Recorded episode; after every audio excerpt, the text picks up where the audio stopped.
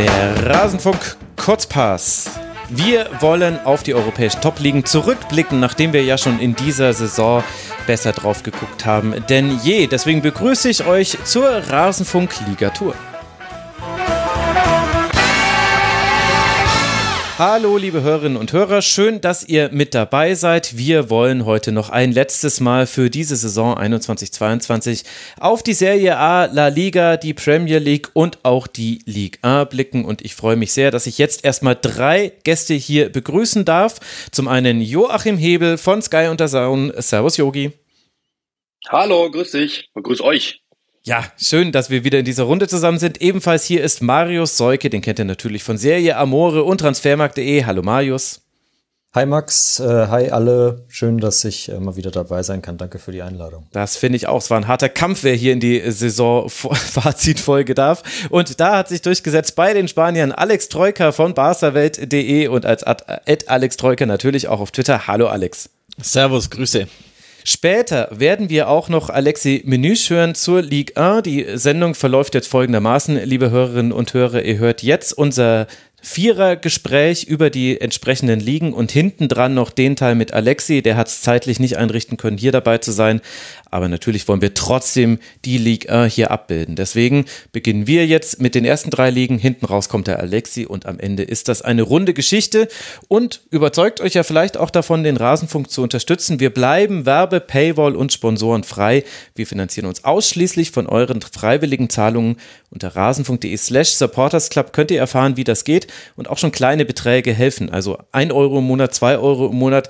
Das ist hoffentlich für euch drin und das sorgt dann nicht nur dafür, dass wir etwas davon haben, Frank und ich, sondern auch unsere Gäste, die ein Honorar bekommen und diese Honorare sollen auch weiter wachsen. Also alles, was jetzt neu reinkommt, fließt eigentlich eher so an die Gäste, denn an uns und so soll das auch sein im Rasenfunk. Also bitte unterstützt uns, könnt ihr auch tun, indem ihr unter kiosk.rasenfunk.de Merchandise kauft und als Hinweis noch, weil wir jetzt hier zurückblicken, wir haben dasselbe auch zur Männer zweiten Bundesliga gemacht in der letzten Woche und wir tun dasselbe natürlich auch zur ersten Bundesliga der Männer im Rasenfunk Royal. Der erscheint in der Nacht auf Mittwoch, den 23.05. Nein, Entschuldigung, den 25.05. Den 23. haben wir ja heute. Den könnt ihr dann auch hören, einfach die Schlusskonferenz abonnieren. Das soll es jetzt aber gewesen sein. Reicht mit der Vorrede. Wir gehen heute mal so ein paar Fragen nacheinander durch, äh, reihum. Und die erste davon ist, wie lief denn jetzt das Meisterschaftsrennen am Ende? Und ich würde sagen, Yogi darf an der Stelle mal beginnen. Yogi, überrasch uns. Wer ist Meister geworden in der Premier League? Man hat es ja kaum mitbekommen. Und warum nicht die Konkurrenz? Ja, also erstmal, ich hatte ja wenigstens ein Meisterschaftsfinale in dem Sinne. ähm, aber ähm, ja, natürlich ist Manchester City Meister geworden und das war wirklich nochmal richtig heftig. Also ähm, ich bin reingegangen in das Spiel. Ich hatte das Einzelspiel Liverpool, äh, durfte es mir aussuchen quasi von Sky, was ich was ich will. Und Uli hat dann City bekommen und ähm, ich dachte, City gewinnt das Spiel 4-0 und dann ist das, die Diskussion vorbei. Mhm. Ähm, hatte halt die Hoffnung, dass Liverpool vielleicht und dass dann natürlich der große Pop entsteht. Ähm, und dann geht's in dieses Spiel rein und Liverpool liegt nach drei Minuten hinten. Und ich denke mir, das gibt's jetzt nicht. Also ich dachte, die würden ihre Aufgabe wenigstens erfüllen. Und City liegt dann irgendwann mal nur zu zwei hinten, wo du dir denkst, das gibt's doch gar nicht. Jetzt haben die echt eine Chance. Und dann hat Liverpool versucht, das Spiel zu drehen, ähm, ist rangekommen, an Ausgleich. Und dann hat's aber zu lange gedauert, bis sie in Führung gegangen sind. Das, glaube ich, war dann erst in der 84. der Fall. Und dann hat City halt schon das Spiel gedreht gehabt. Ich hätte gerne gesehen, ich habe das gestern zu allen Kollegen gesagt, die haben alle einfach nur wortlos genickt. Ich hätte gerne gesehen, dass Liverpool 2 zu 1 in Führung geht, als City noch in Rückstand gelegen hat, mhm. hatte. Dann, das hätte ich gerne gesehen, weil dann hätte ich wirklich gerne erlebt, ähm, was dann passiert wäre. Ob City den Kopf frei bekommt, ob die nochmal zurückkommen, ob die das packen, ob die das mental nochmal hinkriegen nach diesen Klatschen, die sie hatten, mit, oder diesen Situationen, die sie hatten in den letzten Wochen mit Real Madrid mit West Ham United, dass da vielleicht dann nochmal so ein, vielleicht nochmal eine Blockade mehr reinkommt. So dachten die sich, wenn die nicht wollen, dann nehmen es einfach wir. So habe ich das Gefühl gehabt. Was hat denn jetzt dann letztlich den Unterschied gemacht? Also in der Tabelle ist es ein Punkt. Manchester City hat unglaubliche 93 mhm. Punkte, Liverpool hat 92 Punkte. Die haben auch unglaubliche Tordifferenzen, 99 und 94 Tore geschossen, äh, City und Liverpool und jeweils nur 26 kassiert. Also das ist ja eine wirklich untypische Dominanz für die Premier League. Aber was hat den Unterschied zwischen diesen beiden Dominatoren gemacht? Ja, wir reden im Endeffekt um ein paar Unentschieden. Also Liverpool hat, lag, muss man sich mal überlegen, Mitte Januar lagen die 14 Punkte hinter Manchester City. 14 Punkte. Und haben das nochmal aufgeholt, weil City halt ein paar Mal unentschieden gespielt hat. Gegen Crystal Palace, gegen Liverpool und einmal, gegen West Ham und gegen Southampton. Das waren diese vier Spiele im Endeffekt. Gute Niederlage, aber die hatte Liverpool auch mal drinnen. Also es waren wirklich so kleine Unentschieden und Liverpool ist einfach durchmarschiert. 18 Spiele ungeschlagen und deswegen sind die da wieder angekommen. Und dann war halt die Frage, wer hat im Endeffekt, im Endeffekt mehr oder weniger Punkte gelassen. Und das ist natürlich dann die große Frage gewesen, auch natürlich am letzten Spieltag, ob da nochmal wirklich beide gewinnen können oder nicht. Aber im Endeffekt war City halt einfach am Ende nicht so stabil, Liverpool am Anfang nicht so stabil. Und dann war es halt wirklich am Ende im Endeffekt nur ein Zeller. Hm. Und Ilkay Gündoğan, der da im letzten Spiel gegen Aston Villa mitverantwortlich war, das zu drehen. Wie waren denn die Reaktionen, so wie du es schon, also so du es denn schon mitbekommen hast, in England auf dieses Saisonfinale? Naja, also ähm, natürlich, also was man so gesehen hat, ich habe ja auch so, wir hatten einen Reporter vor Ort, der meinte, das war jetzt, äh, die, die Meisterfeier war jetzt nicht so ausgelassen, wie das jetzt vielleicht bei Liverpool gewesen wäre. Ich glaube, an der Enfield Road wäre da nochmal ein bisschen mehr Feuer gewesen. Äh, da glaube ich, ist City halt einfach in der Kultur noch nicht so mega weit. Vor allem die haben jetzt auch schon ein paar Titel geholt. Äh, klar, für mich freut es für einzelne Spieler, für Jack Grealish zum Beispiel, der ja unbedingt diesen Titel wollte, deswegen dahin gewechselt ist. Klar, das sind dann so Sachen, die dazugehören. Ähm, insgesamt war, die, war das schon eine große Feier, aber ich glaube, das ist natürlich mit solchen Bildern, wie wir aus Frankfurt gesehen haben nach der Europa League, das ist nicht zu vergleichen. Also das ist, das ist nochmal eine ganz andere Liga. Ich glaube, da ist einfach die Fankultur auch eine andere. Also ich habe das schon mal, letztes Mal hat mich ein Kollege gefragt, ähm, der auch in der Premier League arbeitet, ja, darf jetzt nicht genau, genau ins Detail gehen, da hat die Frau mich gefragt, was ist denn der größte Unterschied in der Fankultur? Und ich glaube, dass die, der Engländer ist analytischer, also der, der, der, der steht auf, wenn der Ball in den Strafraum fliegt und der versucht dann irgendwie zu analysieren, wieso hat es nicht geklappt oder mhm. wird auf der Tribüne diskutiert. Der, der deutsche Fan ist halt eher Leidenschaft, singen, dabei sein, abgehen, Choreografien und das wirkt sich dann natürlich logischerweise auch auf die Feier aus. Und wie wird das gesehen, dass eben jetzt zwei Mannschaften so weit vor allen anderen laufen? Also Chelsea und Tottenham haben jeweils 74 und 71 Punkte. Also das ist ein irrer Abstand von 18 Punkten zwischen Chelsea und Liverpool. Da gibt es eine Lücke, die untypisch ist für die Premier League oder zumindest lange untypisch war. Vielleicht muss man sagen, mit Guardiola und Klopp haben sich da so ein bisschen die, die Grenzen nach oben hin verschoben. Wird das schon problematisiert in England? Nee, eigentlich nicht. Ich glaube, dass diese Mannschaften einfach dafür gefeiert werden, was sie momentan machen. Nämlich sie sind einfach momentan zwei der besten vier Teams der Welt. Und ähm, das ist auch genau so richtig. Und ähm, es gab bis jetzt in der Premier League-Historie zweimal den Fall, dass zwei Teams über 90 Punkte geholt haben. Und das war jeweils in den letzten Jahren eben äh, diese Saison und dann diese Saison, glaube ich, vor zwei Jahren. Ähm, auch damals City gegen Liverpool. Also diese beiden Mannschaften haben das geschafft. Da wird einfach hervorragende Arbeit geleistet und das wird schon honoriert. Was ich ehrlich gesagt nicht erwartet hätte, ist, dass Chelsea so weit dahinter liegt. Ich hätte mhm. gerade nach dem Start gedacht, es würde eher ein Dreikampf werden, in dem Chelsea dann schon ein bisschen abfallen wird. Aber ich dachte, dass nach dem Champions League Sieg die Entwicklung bei Chelsea weiter voranschreiten würde. Und das ist ausgeblieben. Und warum?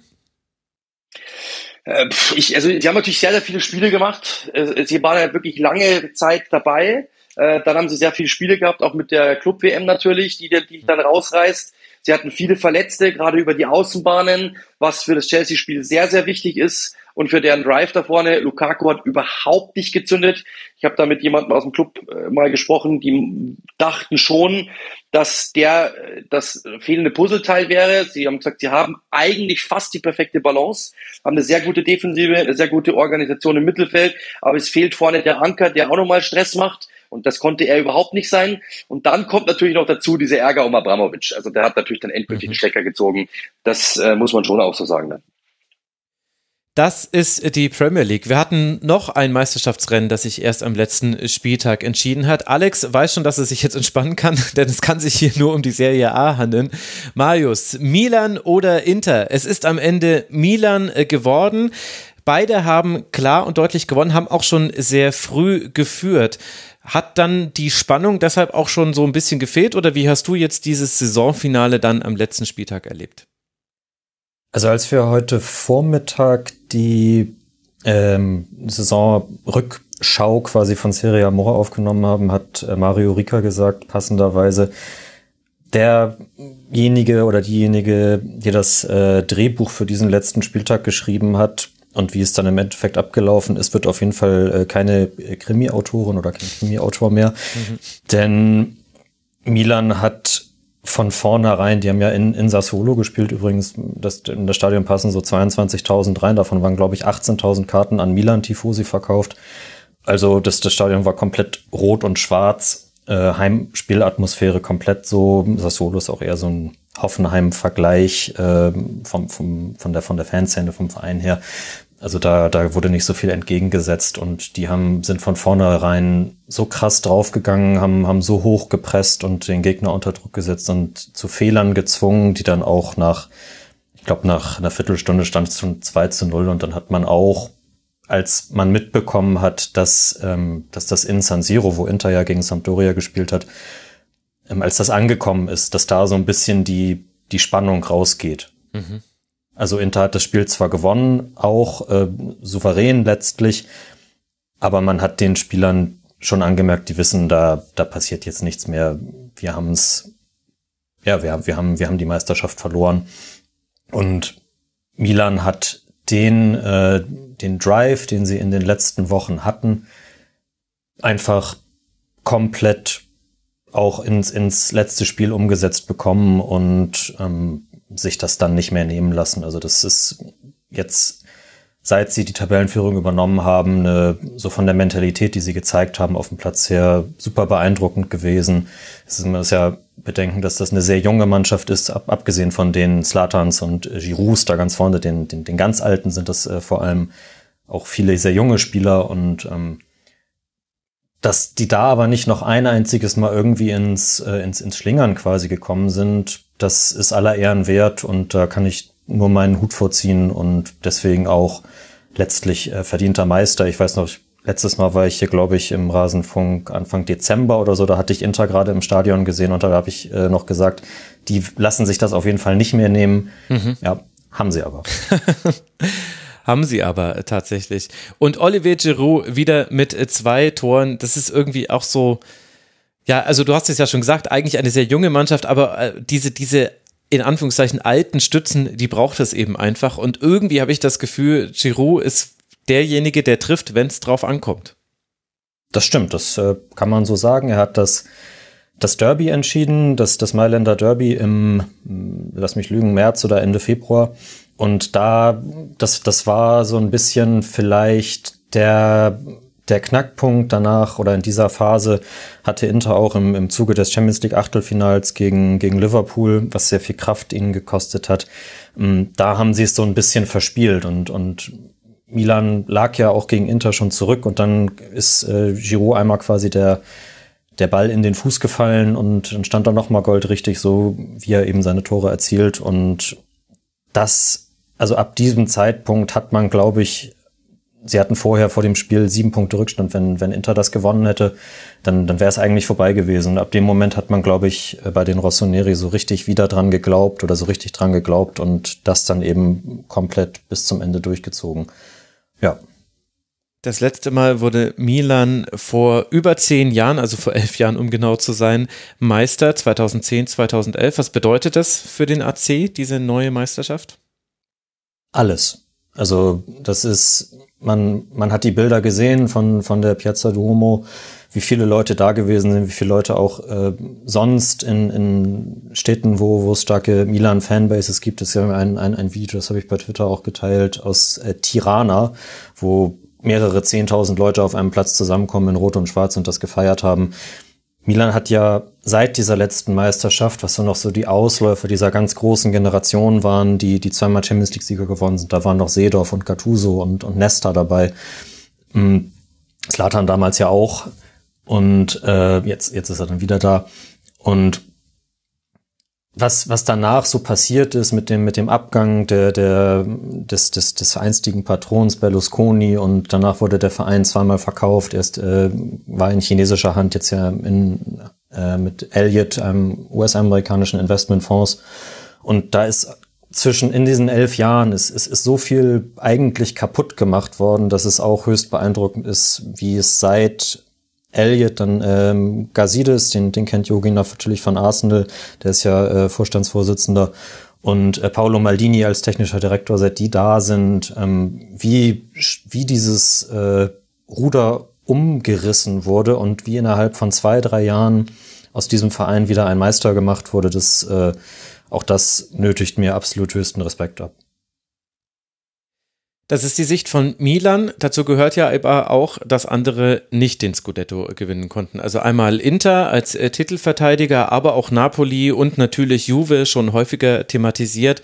Die sind dann schon deutlich abgeschlagen. Also Napoli liegt sieben äh, Punkte von der Tabellenspitze entfernt und bei Juventus sind es sogar, Achtung festhalten, liebe Hörerinnen und Hörer, 16 Punkte am Ende, die das trennen. Juve muss froh sein, dass man die Champions League geschafft hat, wenn jetzt auch souverän hinten raus und man hat sich aber dann in Juve-Art schon wieder mit mit zwei Niederlagen und einem Unentschieden verabschiedet. Also ganz komische Saison. Wenn wir kurz auf die Konkurrenz blicken, warum hat es kein anderer geschafft, Meister zu werden?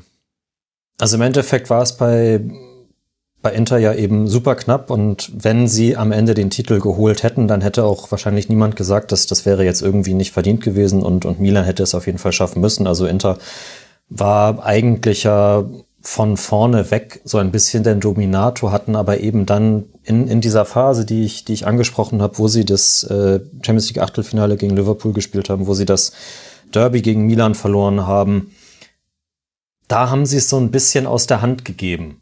Und wir haben natürlich auch versucht, das, das, das irgendwie zu analysieren und Mario meinte zum Beispiel auch, dass, dass er in den Spielen, die er kommentiert hat, das Gefühl hatte und das, das konnte ich jetzt aus meinen Beobachtungen auch bestätigen, dass die Mannschaft in dieser Phase teilweise ein bisschen überspielt gewirkt hat. Simone Inzaghi, der Trainer, hat sehr viel an seiner ersten Elf festgehalten. Ein Spieler wie, wie Nicolo Barella und Lautaro Martinez, die ja eigentlich absolute Stützen sind, den hat man da angemerkt, dass es vielleicht, dass sie vielleicht mal eine Pause, Pause bräuchten in diesem Moment. Die haben sie nicht bekommen. Gerade Barella, der ja eigentlich sonst so eine, so eine Art äh, Pferdelunge hat, äh, wirkte da komplett platt, hatte ja auch die EM noch bis zum Finale gespielt mit mhm. Italien. Und dann hat mit Brozovic, der, der dieses Metronom quasi zwischen, zwischen Abwehr und, und Angriff ähm, auch mal gesperrt und verletzt gefehlt. Und in diesen Spielen hat Inter eben die Punkte abgegeben. Und dann haben sie irgendwann die Form wiedergefunden, gerade nachdem sie das, äh, das, das andere Derby, das gegen Juventus gewonnen haben. Äh, Robin Gosens hat danach gesagt, das war das Spiel, wo danach haben wir gesagt, wir werden auf jeden Fall Meister. Ja, aber hat nicht sollen sein, weil Milan dann eben die Punkte auch nicht mehr abgegeben hat. Mhm. Die Stärke von Milan haben wir vorhin schon angesprochen. Und was ist mit den anderen potenziellen Meisterschaftskandidaten? Hm, Juve hatte, hat es ja eigentlich schon am Anfang der Saison verspielt. Also da ist man ja, äh, man ist ja sehr, sehr schlecht gestattet, historisch schlecht. Ich glaube, der nach den ersten zehn Spielen so schlecht war man das letzte Mal vor 60 Jahren oder so. Hat, ist dann irgendwann wieder in Form gekommen, hat auch eine Siegesserie gehabt, aber das, um ganz vorne dann ranzukommen, hat es auch nicht mehr gereicht. Wenn sie dieses Spiel gegen Inter gewonnen hätten, dann hätte man denken können, okay, jetzt ist irgendwie wieder das alte Juve wieder da. Man, dann gewinnt man noch äh, die restlichen sieben Spiele dreckig 1 zu 0 und ist am Ende doch Meister. Aber so weit ist die Mannschaft einfach noch nicht wieder. Ist, äh, da ist in der Kaderzusammenstellung einfach über die letzten Jahre zu viel falsch gemacht worden. Da konnte dann auch mit, mit Max Allegri, der, der alte äh, Meistertrainer, dann das, das nicht wieder rausreißen sozusagen. Und bei Napoli hat so ein bisschen die alte Napoli-Krankheit zugeschlagen, dass man mit dem Druck womöglich, also ich kann das ja auch nur mutmaßen, aber das, das wirkte eben so, dass man mit dem Druck des, äh, wir haben vielleicht auch mal den Matchball, weil wir, die anderen beiden haben nicht gewonnen und jetzt haben wir am, am, am mhm. Sonntagabend, können wir, können wir davonziehen oder so. Das hat dann auch immer nicht geklappt. Gerade in den größeren Spielen gegen Milan, gegen die Roma auch, äh, gegen Florenz, ähm, hat man da dann Federn gelassen. Nachher kam dann auch von, von Alex Meret, dem, äh, dem Ersatztorwart gegen Empoli, ein ganz, ganz schlimmer Torwartpatzer hinzu, weswegen sie dieses Spiel auch verloren haben. Und ja, bei, bei, bei Napoli war das in den letzten Jahren immer schon so eine Nervensache, sag ich mal. Und das hat sich auch diese Saison wieder zum Ende hin ja quasi komplett so durchgezogen. Ja. Apropos Nervensache. Das Nervensache war nicht das Meisterschaftsrennen in der spanischen Liga. Hat sich aber schon länger so angedeutet. Also ich weiß nicht, Alex, äh, wie du das jetzt, äh, diese Last-Minute-Finishes hier gerade bewertet hast. Später werde ich mit Alexi ja auch noch über ein Meisterschaftsrennen sprechen, was schon lange entschieden ist. In La Liga ist es real geworden mit 13 Punkten Vorsprung vor Barça und Atletico. Wer einfach nur so auf die Tabelle blicken würde, Real, Barça, Atletico, Sevilla, der würde sagen, ist ja alles wie immer in Spanien. War denn auch alles wie immer?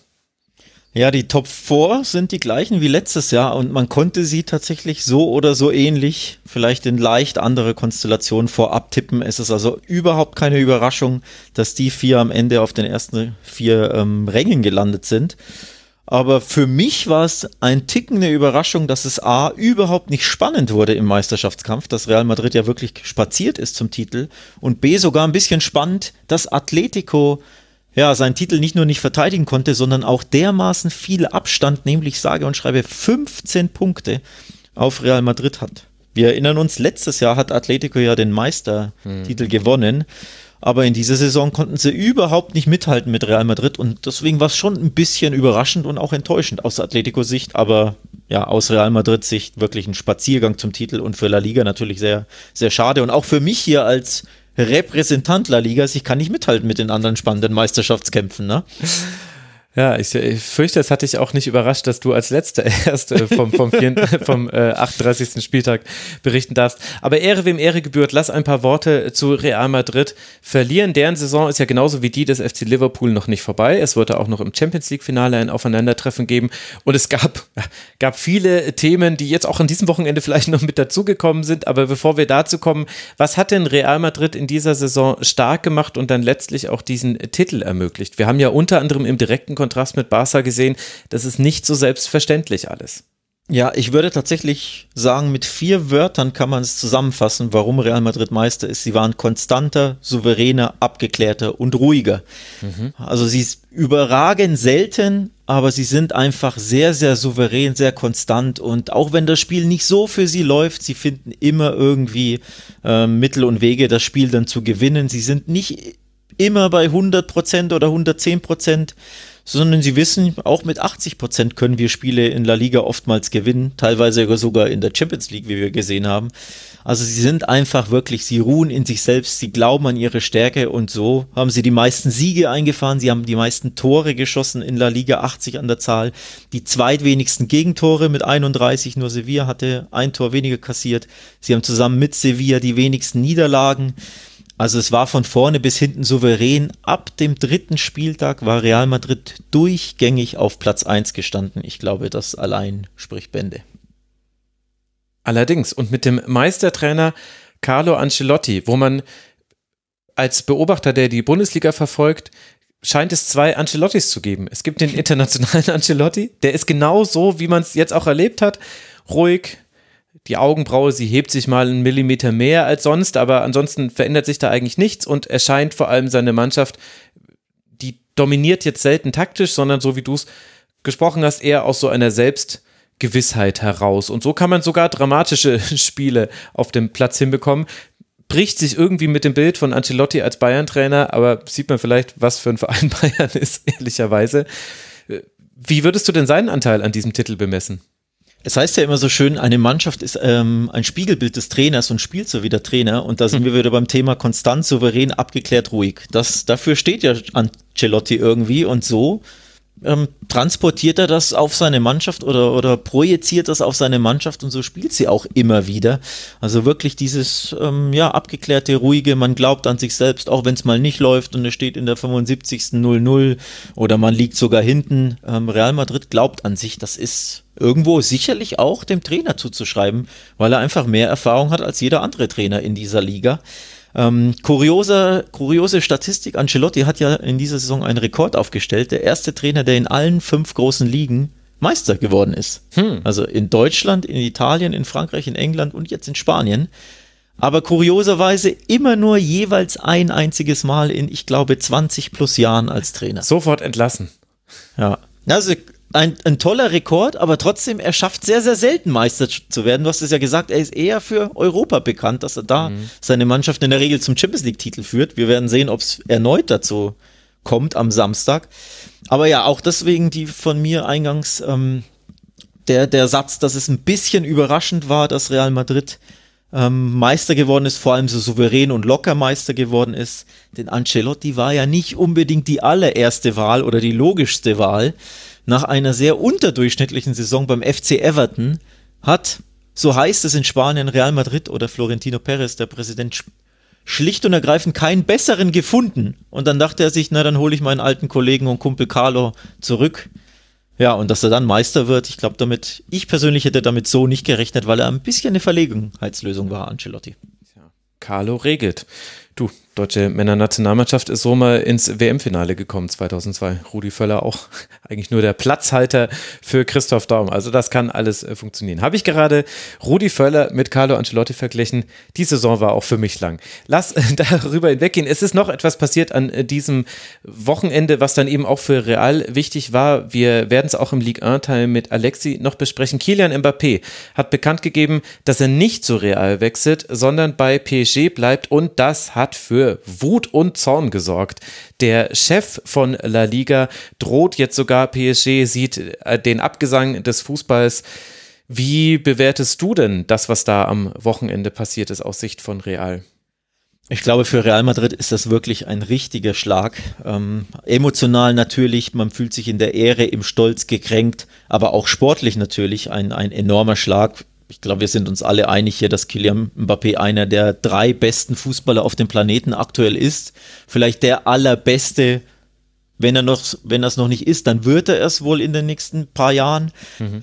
Ähm, so einen Spieler nicht zu bekommen, obwohl du vermeintlich schon die Zusage hattest seit Wochen, seit Monaten, seit vielleicht einem Jahr, ist ähm, sportlich ein absoluter Tiefschlag für den Madridismo, vor allem aber für Florentino Perez, ähm, der fest damit gerechnet hat, der fest ähm, Kylian Mbappé ja zur weltweiten Nummer eins machen wollte, zu dem Schlüsselspieler, zu dem Puzzlestück des neuen Real Madrids, das ja dann ins neue umgebaute Bernabeu umzieht, also eine neue Ära des Madridismo steht an und Kylian Mbappé war der auserwählte Superstar, der Real Madrid in diese neue Ära führen sollte. Also weit mehr als nur ein sehr, sehr, sehr guter Fußballer, den man sich eben holt, weil er auf dem Markt ist. Er war ja ablösefrei. Also wirklich ein absolutes Puzzlestück und den dann nicht zu bekommen, obwohl man sich hinter den Kulissen längst einig war, so heißt es in Madrid, ist wirklich ein enormer Tiefschlag. Die Pressestimmen in Spanien haben sich überschlagen. Also da war wirklich die Ehre des Madridismus war gekränkt und ist noch immer gekränkt. Das ist schon mächtig abgegangen da in, der, in den Gazetten Spaniens. Ich, also das stimmt alles, was du sagst. Ich habe gerade überlegt, ob wir da den Begriff ablösefrei überhaupt noch verwenden sollten. das, das, Gut, keine Transferablöse. Genau, so, genau. Wahrscheinlich müsste man so nennen, also aber man, natürlich man muss nicht Gelder. an PSG zahlen, ja, ja. sondern an der Mbappé. Aber das ist ja hunderte Millionen. Richtig, richtig. Das ist schon. Das ist schon irre. Habt ihr anderen beiden dazu eine Meinung, äh, Yogi, Marius, zu diesem Wechsel?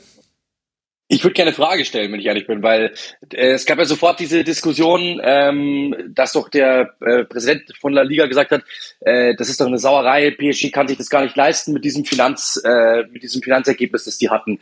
Jetzt wissen wir aber zum Beispiel von Barcelona, dass die sich ja Ferran Torres nicht mal richtig leisten konnten und dass da schon irgendwie geschoben worden ist. Hätte sich denn Real Madrid, die ja auch einen riesengroßen aufgeblähten Kader haben oder einen teuren Kader, sagen wir es mal so, hätten die sich das einfach so leisten können? Weil ich meine, die Frage muss man dann ja im Umkehrschluss auch stellen.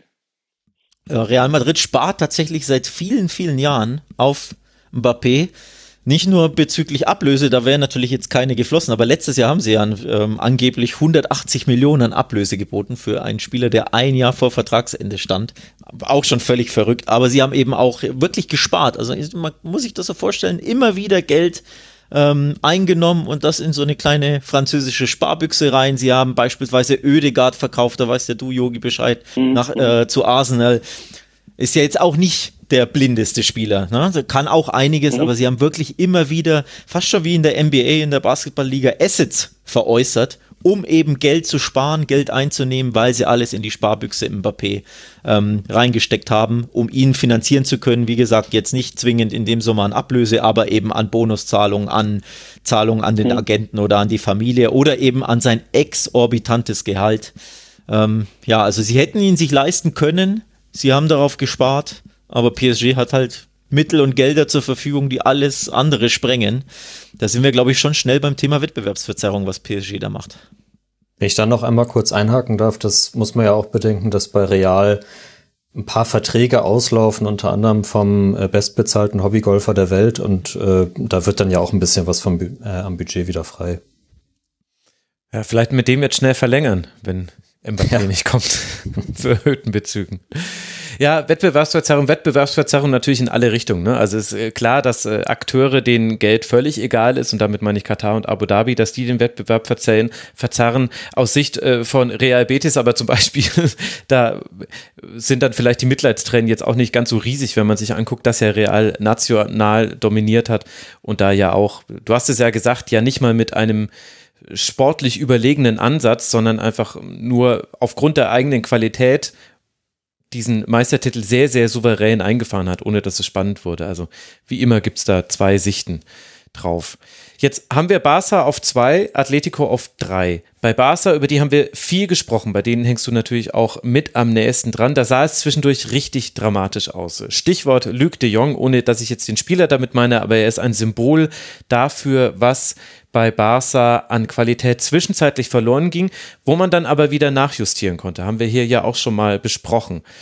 Ist denn jetzt mit diesem zweiten Tabellenplatz, der auch ungefährdet war am Ende, also man konnte sich jetzt noch ein Unentschieden und eine Niederlage leisten und wurde trotzdem von Atletico nicht bedrängt von hinten, ist die Welt jetzt wieder halbwegs in Ordnung? Naja, auch da gibt es zwei Sichtweisen. Also es war das irgendwo das Minimalziel, also Minimalziel grundsätzlich Champions League. Für Barca aufgrund der finanziellen Schwierigkeiten war es sehr, sehr wichtig, Zweiter zu werden, weil sie dadurch nächstes Jahr im Supercup mitspielen, der in Saudi-Arabien ausgetragen wird. Das ist dann wieder das andere Thema. Nur da gibt's eben schön viel Geld. Also ich glaube, für die Teilnahme alleine am Supercup ist ja ein Final Four in Spanien. Ähm, da spielt also der Meister mit, der Zweitplatzierte, der Pokalsieger und der Pokalfinalist.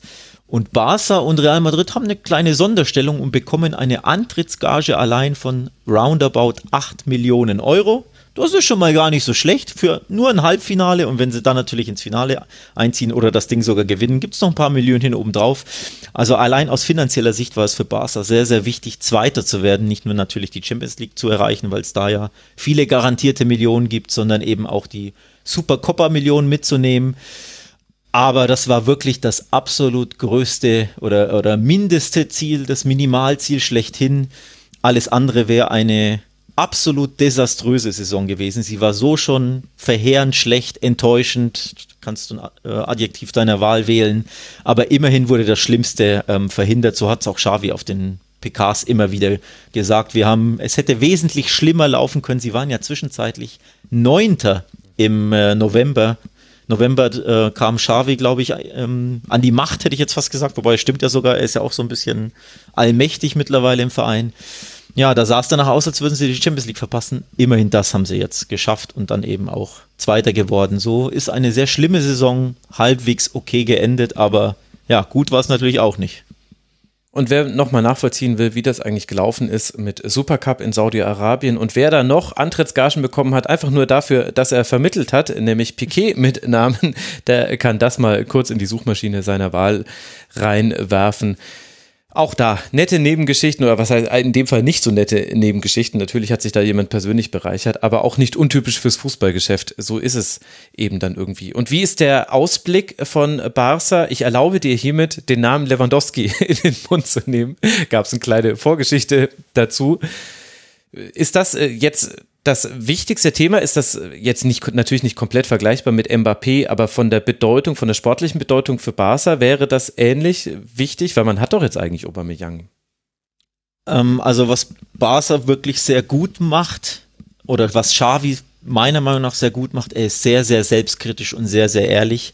Auf all seinen Pressekonferenzen, ich verfolge ja logischerweise berufsbedingt jede, ähm, ist er da wirklich, wirklich selbstkritisch, legt den Finger in die Wunde und ähm, analysiert immer wieder die Situation und vor allem die Kadersituation und sagt eben, wir brauchen dringend Verstärkung, wir müssen uns dringend verbessern. Also die Mannschaft muss natürlich besser Fußball spielen, muss mental härter werden auf gut Deutsch, muss ähm, ja mehr an sich glauben, braucht mehr Selbstvertrauen, aber vor allem benötigt die Mannschaft auf allen Positionen zwei Spieler und das gibt es so aktuell nicht. Beispielsweise Linksverteidiger, da spielt Jordi Alba durch, der ist 32, Beispiel ähm, auf der 6. Sergio Busquets, ein Urgestein, ist 33, 34, spielt fast jedes Spiel, hat die meisten Einsatzminuten aller Spieler. Es gibt da einfach keine Konkurrenz, keine, keinen Ersatz. Und im Sturm hat man eben festgestellt, ja, Aubameyang kam jetzt dazu, aber mehr als absoluter Notnagel im Winter hat ein paar sehr, sehr wichtige und auch sehr schöne Tore geschossen. War jetzt aber nicht unbedingt der Wunschstürmer Nummer eins und es gibt auch immer wieder Spiele, wie beispielsweise gestern gegen Villarreal, wo er absolut unsichtbar ist, wo er wirklich keine, keine zehn Ballberührungen im Spiel hat. Und ich glaube, da sind wir uns schon einig, dass ein gewisser Robert Lewandowski ein, ja, ein kleiner Upgrade wäre. Also Barca hat erkannt, Xavi hat erkannt, es benötigt unbedingt Verstärkung auf vielen verschiedenen Positionen und eine ist eben der Mittelsturm. Und da wollte man eigentlich Erling Haaland haben. Da sind wir wieder beim Thema, ja, Wettbewerbsverzerrung, Gelder, die andere Vereine so nicht haben. Man City hat sich ihn leisten können, Barca eben nicht. Und deswegen ist man jetzt bei Robert Lewandowski ge gelandet, denn der möchte im Gegensatz zu Erling Haaland unbedingt zum FC Barcelona wechseln, möchte unbedingt den FC Bayern München verlassen.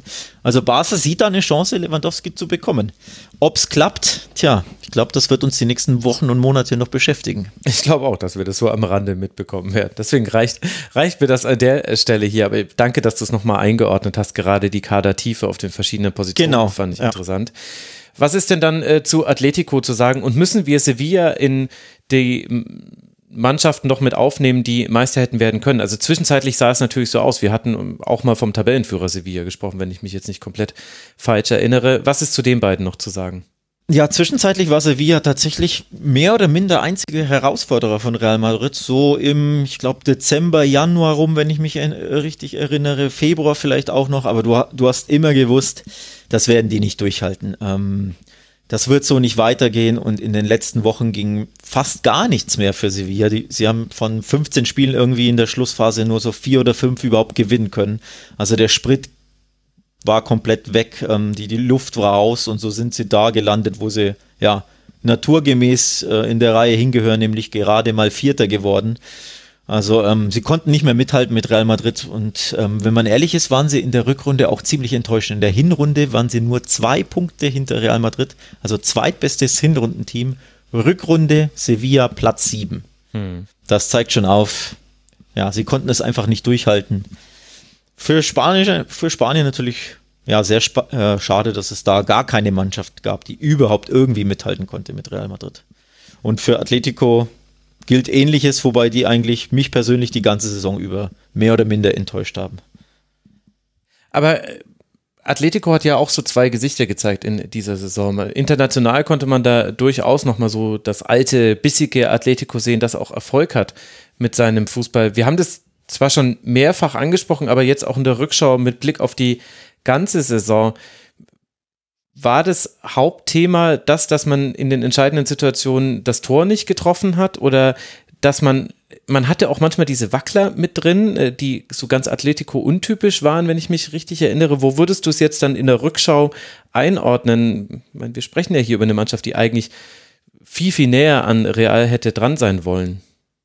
Ja, Atletico ist tatsächlich irgendwie ein ja, curious case sozusagen. So wirklich Sinn hat das nicht gemacht, was sie in der Saison gezeigt haben. Denn die ähm, letztjährige Abwehrstabilität, für die sie ja auch bekannt sind unter Cholo Simeone, ging ihnen komplett ab. Letztes Jahr, als sie Meister wurden, 25 Gegentore in 38 Spielen. Das ist typisch Atletico, so ja. kennt ihr sie alle. In dieser Saison gab es satte 43 Gegentore nur in La Liga wenn man sich da die Ergebnisse mal durchschaut, es gab wirklich immer wieder Spiele, die 3 zu 2, 3 zu 3, 3 zu 4 ausgingen. Also absolut atypisch, untypisch und auch irgendwo unerklärlich, dass ihnen da jegliche defensive Stabilität abgegangen ist. Jan Oblak beispielsweise, letztes Jahr eine grandiose Saison gespielt und der große Rückstand, Rückhalt gewesen, hat immer wieder Patzer gehabt. Ich glaube, allein drei oder vier oder fünf Patzer, die man ja von keinem Torhüter überhaupt auf Profiniveau so kennt. Und deswegen hat Atletico da irgendwie nie in seinen Rhythmus gefunden, in seinen altbeku be Rhythmus, dass man eben stabil steht und dann eben das eine Tor mehr schießt als der Gegner, also irgendwie 1-0, 2-0 gewinnen. Das gab es sehr, sehr selten. Sie waren da sehr launisch und ähm, die Champions League war so die große Ausnahme. Denn das, was Atletico gegen Man City gezeigt hat, war eben das typische Atletico. 0-0 im Hinspiel, äh, 0-1 im Hinspiel mit keinem Torschuss und im Rückspiel 0-0, aber da hätten sie äh, City beinahe geschlagen und beinahe niedergerungen. Aber das war irgendwie eine Anomalie in der Saison. Also dieses Atletico in der Champions League gegen Man City hat man so in La Liga sehr, sehr selten nur gesehen. Mhm. Gut, also das war das Meisterschaftsrennen in diesen drei Ligen. Jetzt wird es ein bisschen äh, kürzer, die Einzelsegmente. Ich habe verschiedene weitere Fragen an euch und die gebe ich jetzt einfach reihum durch. Marius, du darfst mal anfangen. Wer waren denn für dich, abgesehen von den Dingen, die wir jetzt eben schon angesprochen haben, die Überraschungen in der, dieser Saison? Also auf jeden Fall positiv, fangen wir mit positiv an. Ähm muss man natürlich erstmal trotzdem Milan nennen, aber das, äh, darüber haben wir ja schon gesprochen. Was mich auf jeden Fall auch sehr positiv überrascht hat, ist die Entwicklung der Fiorentina, die erstmals seit langem wieder den Europacup erreicht haben. Durch einen Sieg eben gegen Juve jetzt ähm, am Samstag, am letzten Spieltag, haben sie die Conference League erreicht. Kann man natürlich sagen, okay, es ist nur in Anführungszeichen die Conference League, aber ich glaube, dass die Tifosi aus Florenz da richtig Bock drauf haben nächstes Jahr und dass da das, dass das Stadion dann auch entsprechend voll wird und äh, euphorisch begleitet wird, dass man eben endlich mal wieder dabei ist, nachdem man in den letzten Jahren meistens nicht direkt gegen den Abstieg gespielt hat, aber dann doch eher so im Niemandsland der Tabelle rumgegurkt ist und das natürlich den, den Ansprüchen dieses äh, Traditionsvereins nicht genügt. Mhm. Was auf jeden Fall zudem erwähnenswert ist, sind äh, die Entwicklungen von ähm, Hellas Verona und dem FC Turin. Ähm, Torino hatte ja vor der Saison von Hellas den Trainer abgeworben, äh, Ivan Juric, und ist jetzt auf einem guten äh, zehnten Platz, meine ich, gelandet am Ende. Da ist, da werden jetzt ein paar äh, der der Topspieler Bremer, der Verteidiger Belotti im Sturm, äh, Pobigar im Mittelfeld, äh, Spieler den Verein wahrscheinlich verlassen. Aber das ist so ein Verein, die haben zwar Probleme damit, wenn sie gegen ähm, Vereine spielen, wo sie selbst auch mal ein bisschen das Offensivspiel gestalten müssen, aber die so wahrscheinlich die ekligste Mannschaft in ganz Italien sind, wenn es gegen die Top-Vereine geht. Und Hellas, da hat ähm, Igor Tudor übernommen, der früher bei Juve gespielt hat unter anderem. Und der, er hat zwar nicht unter äh, Juric quasi gelernt als Trainer, aber er setzt diese Arbeit so ein bisschen, ähm, die er bei Hellas ge geleistet hat und da war das, äh, das, das System auch so ähnlich, wie es jetzt in Turin ist. Der setzt das so ein bisschen fort und die sind auch einfach äh, unglaublich eklig zu bespielen, machen zeitgleich aber dann auch in der Offensive noch ein bisschen mehr Spaß. Also da ist ein so ein bisschen Rock'n'Roll-Faktor irgendwie mit drin und also das sind so vielleicht äh, von den Mannschaften die, die drei positivsten Überraschungen, jetzt neben Milan natürlich. Mhm. Und äh, negativ natürlich Juve auf der einen Seite. Dann äh, leider, leider aber auch Atalanta, die ja uns in den letzten Jahren immer enorm begeistert haben und diese Saison zum ersten Mal seit drei, vier Jahren den Europacup wieder verpasst haben, sind jetzt Achter geworden, nur am Ende hatten viele Verletzungsprobleme und äh, dann gab es auch einen Streit in den äh, im Hintergrund quasi mit dem äh, mit dem Sportdirektor Satori und dem Trainer Gasperini, weswegen der der Sportdirektor der Gasperini ursprünglich mal zum Verein geholt hatte, jetzt auch am Saisonende geht.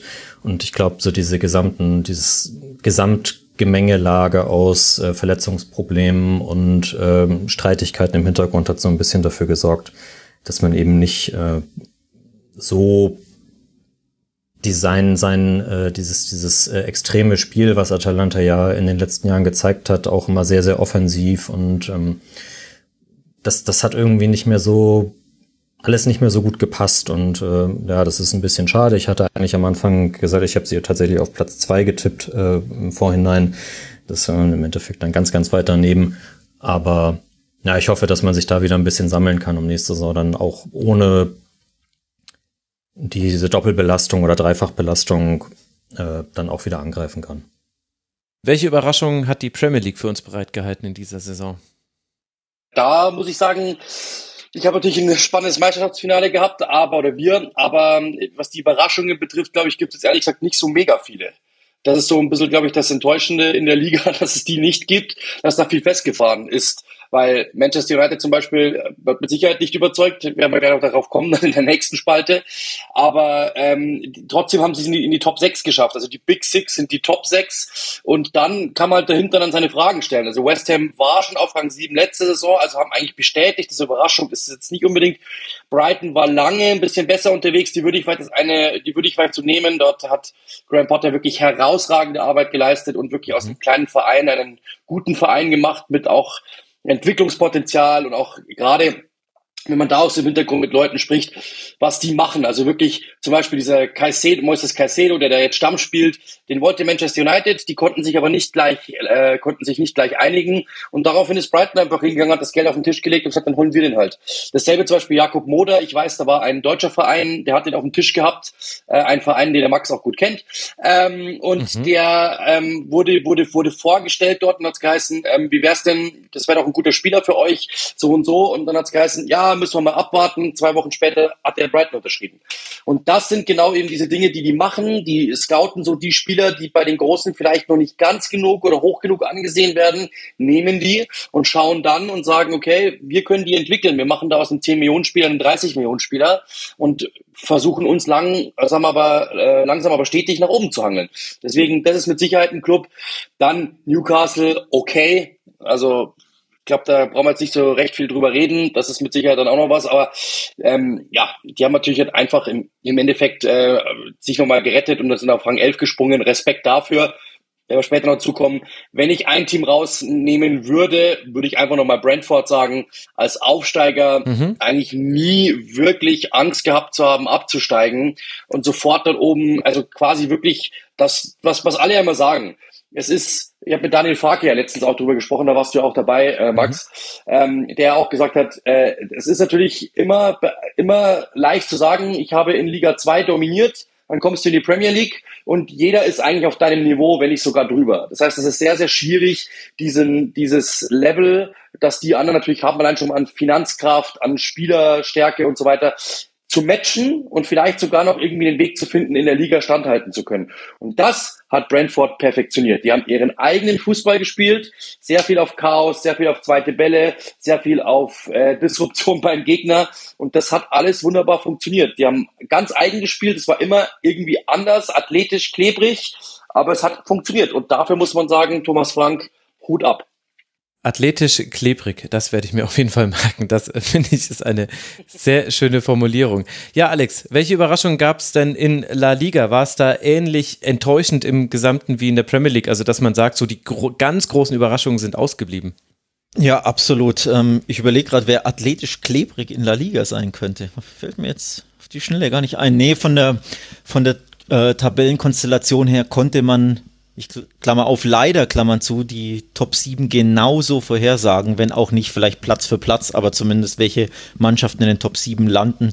Ähm, da gab es leider überhaupt keine Überraschung. Zwischenzeitlich bahnte sich eine Monsterüberraschung an, aber die hielt eben auch nur bis Ende Dezember, Anfang Januar. Rayo Vallecano, der Aufsteiger, war an Weihnachten auf Rang 4 und beendete die Hinrunde auf Platz 6, gewann dann aber bis in den April kein Spiel mehr und dementsprechend ist man komplett abgerutscht. Also so wirklich ein ja, spanisches SC Freiburg, ein spanisches Union Berlin sucht man leider vergeblich in La Liga.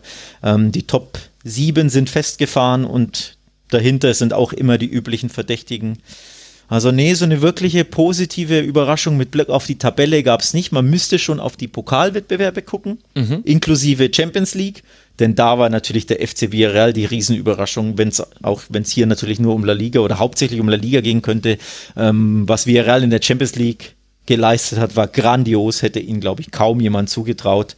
Ähm, das ist die eine Überraschung mit Blick auf den einen K.O.-Wettbewerb, mit Blick auf äh, die Copa del Rey. Den anderen K.O.-Wettbewerb ist natürlich der Pokalsieg von Betis, glaube ich, schon ja. eine Überraschung.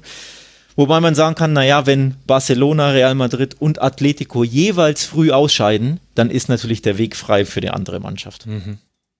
Ja gut, aber das haben wir ja in der Bundesliga unter anderem auch. Und ich habe tatsächlich überlegt, ob zumindest fürs Champions League wir Real athletisch klebrig nicht sogar passen könnte. Ja, stimmt.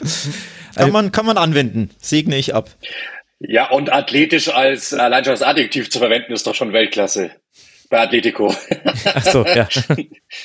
Das, das ergibt natürlich auf jeden Fall Sinn. Was haben wir denn für Enttäuschungen, Alex, wenn wir jetzt gerade schon in La Liga bleiben? Gab es Mannschaften, die komplett hinter ihren Erwartungen zurückgeblieben sind, außer natürlich, wir haben jetzt Atletico, Barca haben wir schon ein bisschen eingeordnet. Ja, also für mich persönlich die Enttäuschung der Saison ist Atletico als amtierender Meister. Ähm, gerade so Dritter werden, also wirklich sich über die Ziellinie robben und die Ziellinie ist in dem Fall die Champions League Qualifikation. Sie sind in allen Pokalwettbewerben sehr, sehr früh ausgeschieden. Ja, in der Champions League an Man City gescheitert, das ist natürlich keine Schande und es war spannend. Aber ja trotzdem ähm, recht früh raus, Pokal, ähm, im Pokal sehr früh ausgeschieden, in der Supercoppa im Halbfinale an, ich meine, Athletik Bilbao gescheitert. Also da waren sie schon der Favorit, da hätten sie schon zumindest ins Finale kommen müssen. Also aus Athletikos Sicht war das einfach eine sehr, sehr enttäuschende Saison, wie ich fand. Erst recht, weil sie amtierender Meister waren. Erst recht, weil bei Barcelona, man kennt ja die, die gesamten Turbulenzen, Messi weg, Trainerwechsel etc. Real Madrid kam ja nur in Anführungszeichen Ancelotti, waren jetzt auch nicht so der Überflieger. Also, dass du da nicht annähernd mithalten kannst als amtierender Meister und dann, ja, wie gesagt, wie viel waren es dann? 17 Punkte Rückstand mhm. ähm, auf Real hast. Deswegen für mich Atletico die Enttäuschung an sich, auch wenn sie natürlich irgendwo trotzdem in ihrem natürlichen Habitat gelandet sind, nämlich Dritter. Und Levantes Abstieg natürlich, wenn man ein bisschen weiter runter guckt, ist dann schon eine Enttäuschung, denn das ist eine Mannschaft, die sich seit Jahren ja zwischen Rang, ich sag mal, Rang 9 und Rang 13 etabliert hat. Und dass die dann komplett runtergepurzelt sind, ähm, ist natürlich schon enorm enttäuschend. Vor allem, wenn man bedenkt, wie lange sie auf ihren ersten Sieg warten mussten. Ähm, den gab es erst am 20. Spieltag. Und Krass. sie haben ähm, Liga, äh, sorry, saisonübergreifend einen neuen Negativrekord in Spanien aufgestellt mit 27 Spielen ohne Sieg. Also die letzten sieben der letzten äh, Saison, genau, und die ersten 20 der, der neuen Saison nicht gewonnen. Ja, wer so einen Rekord aufstellt, der ist dann natürlich auch irgendwie so ein bisschen zum Abstieg verdammt. Also aus Levante Sicht war das natürlich schon eine herbe Enttäuschung, dass sie abgestiegen sind. Aber da müssen die ja hinten raus noch richtig Punkte gesammelt haben. Genau, ja. Wenn die bei 35 hinten rauskommen. Et, etwas spät, ähm, ja, gab es den Aufschwung. Also hinten raus waren sie dann wirklich gut dabei. Ähm, ich glaube, in den letzten sechs Spielen vier gewonnen oder von den letzten acht, sechs oder irgendwie sowas. Aber ja, ein bisschen zu spät aufgewacht. Es gab auch drei Trainerwechsel zwischendurch bei Levante, also wirklich, wie man sich so eine Chaos-Saison eben, eben vorstellt, wenn so ein vermeintlicher Mittelklasse-Club, wobei so kann man sie auch nicht nennen, sie sind ja wirklich so, ähm, ja, ein recht kleinerer Verein ähm, aus, aus Valencia. Von daher, für, dass sie überhaupt, ich glaube, sechs oder sieben Jahre oder acht ähm, am Stück in La Liga sind, war schon ein enormer Erfolg. Ähm, dass es nicht ewig so weitergehen konnte, war auch klar, aber dass sie dann so abstürzen und wie gesagt nicht nur irgendwie normal absteigen, sondern wirklich 20 Spieltage lang auf den einen Sieg warten müssen, das war schon enorm bitter und enorm tragisch und so nicht vorhersehbar. Deswegen ja meine zweite Enttäuschung quasi. Levante. Wir haben die Enttäuschung der Serie A vorhin schon gehört, deswegen, Yogi, darfst du noch deine Enttäuschung nennen. Warum nur habe ich das Gefühl, dass wir über Manchester United sprechen werden? ja, absolut. Also Manchester United äh, wirklich, also da weiß man gar nicht, was man sagen soll, ehrlich gesagt, weil wir haben gestern auch natürlich im Kollegenkreis nochmal gesprochen. Sportlich brauchen wir ja gar nicht drüber diskutieren. Es waren sechs natürlich jetzt nicht, nicht gut genug für Manchester United, jetzt aber auch nicht katastrophal. Aber die Zustände rundrum, das muss man wirklich sagen. Also auch als äh, Kommentatoren, wir haben ja jede Woche, ähm, ich habe dann wirklich so eine, eine, äh, eine äh, Rubrik irgendwann mal in meinem Vorbereitungsheft da drin gehabt, wo ich einfach nur reingeschrieben habe, was war unter der Woche wieder los. Und das war bahnbrechend, weil einfach der eine kommt nicht zum Training, der andere will nicht trainieren, der andere will nicht in den Kader, der andere will weg, ähm, dann Cristiano Ronaldo schlägt den Fan und so weiter und so fort. Dann gibt es natürlich auch Geschichten, ja, wir haben Mason Greenwood, ich will da gar nicht ins Detail gehen. Ähm, Cristiano Ronaldo muss man ja auch nochmal sagen, was da passiert ist mit seiner, mit seiner Familie. Also es sind natürlich so, so viele Geschichten gewesen, dann auch Spieler, die Erkrankungen hatten, äh, irgendwie so psychischer Natur. Es war so viel los in diesem Verein. Und das hatte, das hatte Ralf Rangnick alles irgendwo zu managen. Als er kam, war allen klar, wenn Solskjaer geht, dann wird natürlich nicht alles gut sein. Aber dass natürlich dann so ein Loch aufbricht, das hätte man wirklich nicht gedacht. Und dass natürlich das so ein großes Chaos wird und dass da mit einer Mannschaft, die so teuer ist, ja, einer der teuersten Kader der Welt, ich glaube sogar Top 3, wenn mich nicht alles täuscht, ähm, dass der so untergeht in dieser Liga irgendwo und dann am Schluss wirklich auch gar nichts mehr hinbekommt, ähm, das hätte ich wirklich so nicht für möglich gehalten. Dachten alle eigentlich, die würden Vierter werden, weil sie weiter wären als Tottenham und als ähm, Arsenal. Das ist wirklich also ein Katastroph Katastrophenjahr. Sportlich jetzt natürlich brauchen wir nicht reden, auch dass sie ja ein Torverhältnis von null haben. Also als mhm. Sechster, es ist Wahnsinn. Und äh, das ist das ist natürlich äh, auf jeden Fall äh, brauchen wir nicht reden, aber das kriege ich vielleicht sogar noch einigermaßen emotionslos mir verkauft, warum es so gelaufen ist. Aber die Umstände, in denen es passiert äh, ist, das ist überhaupt nicht Manchester United würdig, überhaupt nicht, weil wir, wir, ihr wisst es ja wahrscheinlich selber noch, wenn ihr früher mal überlegt habt, David Gill und Sir Alex Ferguson, da war immer klar, wenn die was machen, dann wusste es keiner davor. Bei Manchester United wussten es alle schon und dann kamen die erst auf die Idee, was zu machen. Katastrophe. Also wirklich eine Katastrophe. Und wie würdest du im und Nachhinein. ja, warte, lass, lass kurz noch bei United bleiben. Äh, wie würdest du jetzt ja. dann die Zeit von Ralf Rangnick äh, kurz äh, noch bewerten? Also er hatte wenig Chancen, aber hatte er denn mit irgendetwas, was er getan hat, auch Erfolg? Weil, wenn ich ehrlich bin, sind bei mir immer nur die Negativdinge aufgeschlagen, aber das kann ja auch an mir liegen. Ja, also wir haben ja auch so ein bisschen Kontakt zu Manchester United gehabt. Also am Anfang muss man sagen, er hat was so, also er hat gesagt, er will defensiv erstmal sicherer stehen. Die haben unter Solskjaer, glaube ich, im Schnitt 2,5 kassiert ungefähr, 2,3, irgend sowas. Das ist natürlich, Ralf Rangnick war, ist natürlich clever genug, dass er weiß, in der Premier League kriegst du das nicht Woche für Woche hin, dass du das mal übertrumpfst. Das heißt, du musstest ein bisschen stabiler stehen, Gegenpressing, bla, bla, bla. Das hat er hinbekommen einigermaßen. Die hatten immer mal 1,0. Man hatte das Gefühl, die würden da runterkommen, langsam aber sicher. Und dann irgendwann mal hat man gemerkt, dass er, glaube ich, auch merkt, dass es nichts wird, dass diese Mannschaft einfach für diesen Spielstil nicht gemacht ist. Er ist dann wieder auf das Soldier-System 4-2-3-1 zurück, war zwischenzeitlich mal ein 4-2-2-2. Da ist er zurück auf dieses 4-2-3-1, weil er gemerkt hat, okay, es ist vielleicht doch das Beste. Ähm, hat den Spielern dann so ein bisschen mehr wieder dieses Vertrauen gegeben, ähm, dass sie auch wieder was in die Hand nehmen können. Und dann hat man gemerkt, es gab Verletzte. Ähm, das hat natürlich dann nochmal so einen Einbruch gegeben. Und irgendwann kam dann so bei ihm, das hat man auch auf den Pressekonferenzen gemerkt, der Switch von, okay, dieses Boot werde ich aus diesem, aus diesem Hafen nicht mehr rausziehen. Jetzt versuche ich einfach nur meinen zu retten. Und das hat, das hat man dann schon gemerkt, dass auf den Pressekonferenzen er schon auch erklärt hat, warum er das gemacht hat und warum nicht. Und dann natürlich auch gesagt hat, der Kader ist maximal schwierig. Die Situation, hat er wirklich gesagt, das ist ein sehr schwieriger. Kader. Ich habe kaum einen Trainer gehört, der jemals sowas über seinen Kader gesagt hat. Die stellen sich ja automatisch immer davor. Hm. Und wir wissen zum Beispiel auch aus, aus einer ganz guten Quelle, ähm, dass zum Beispiel die Geschichte mit Martial war dieselbe mit Cavani. Ja, die waren beide lang verletzt haben beide eigentlich das Go bekommen vom, vom Mannschaftsarzt und haben beide gesagt, nee, sie fühlen sich aber nicht so. Also die wollten einfach nicht in den Kader rein. Und das sind natürlich Dinge, die, die das geht, das geht ja nicht. Also ich habe das eh letztens mal irgendwo gesagt, wenn, wenn diese hoch äh, Fußballer den schönsten Job der Welt nicht mehr ausüben wollen, dann verliere ich wirklich die Lust an diesem Sport. Dann entfremdet sich's bei mir, ehrlich gesagt. Weil das geht halt wirklich gar nicht. Und ähm, da hat, äh, wissen wir, dass er, wenn er festangestellt wäre, sage ich jetzt mal, ähm, dass er dann anders reagiert hätte. Aber er wusste natürlich, er muss auch, um seine Reputation irgendwo natürlich nicht zu gefährden, um da, und, und er ist natürlich dann irgendwo so Part-Timer gewesen. Er wusste natürlich, ich lasse die jetzt drin, um da kein Feuer zu entzünden, um da jetzt nicht irgendwie nochmal Ärger zu machen, weil ich bin hier bloß ein halbes Jahr, ich will jetzt hier auch nicht alles abfackeln, sondern ich versuche einfach die wieder irgendwie in die Mannschaft reinzubringen und dann wird schon irgendwie wieder laufen. Und solche Geschichten hat er halt ständig, dass er halt zwischen, ich habe eigentlich gar nichts zu melden, das wissen die Spieler auch, ähm, und vielleicht will ich im Club aber noch mal bleiben als Berater, weil das könnte ja Geld bringen und es könnte ja Manchester United sein.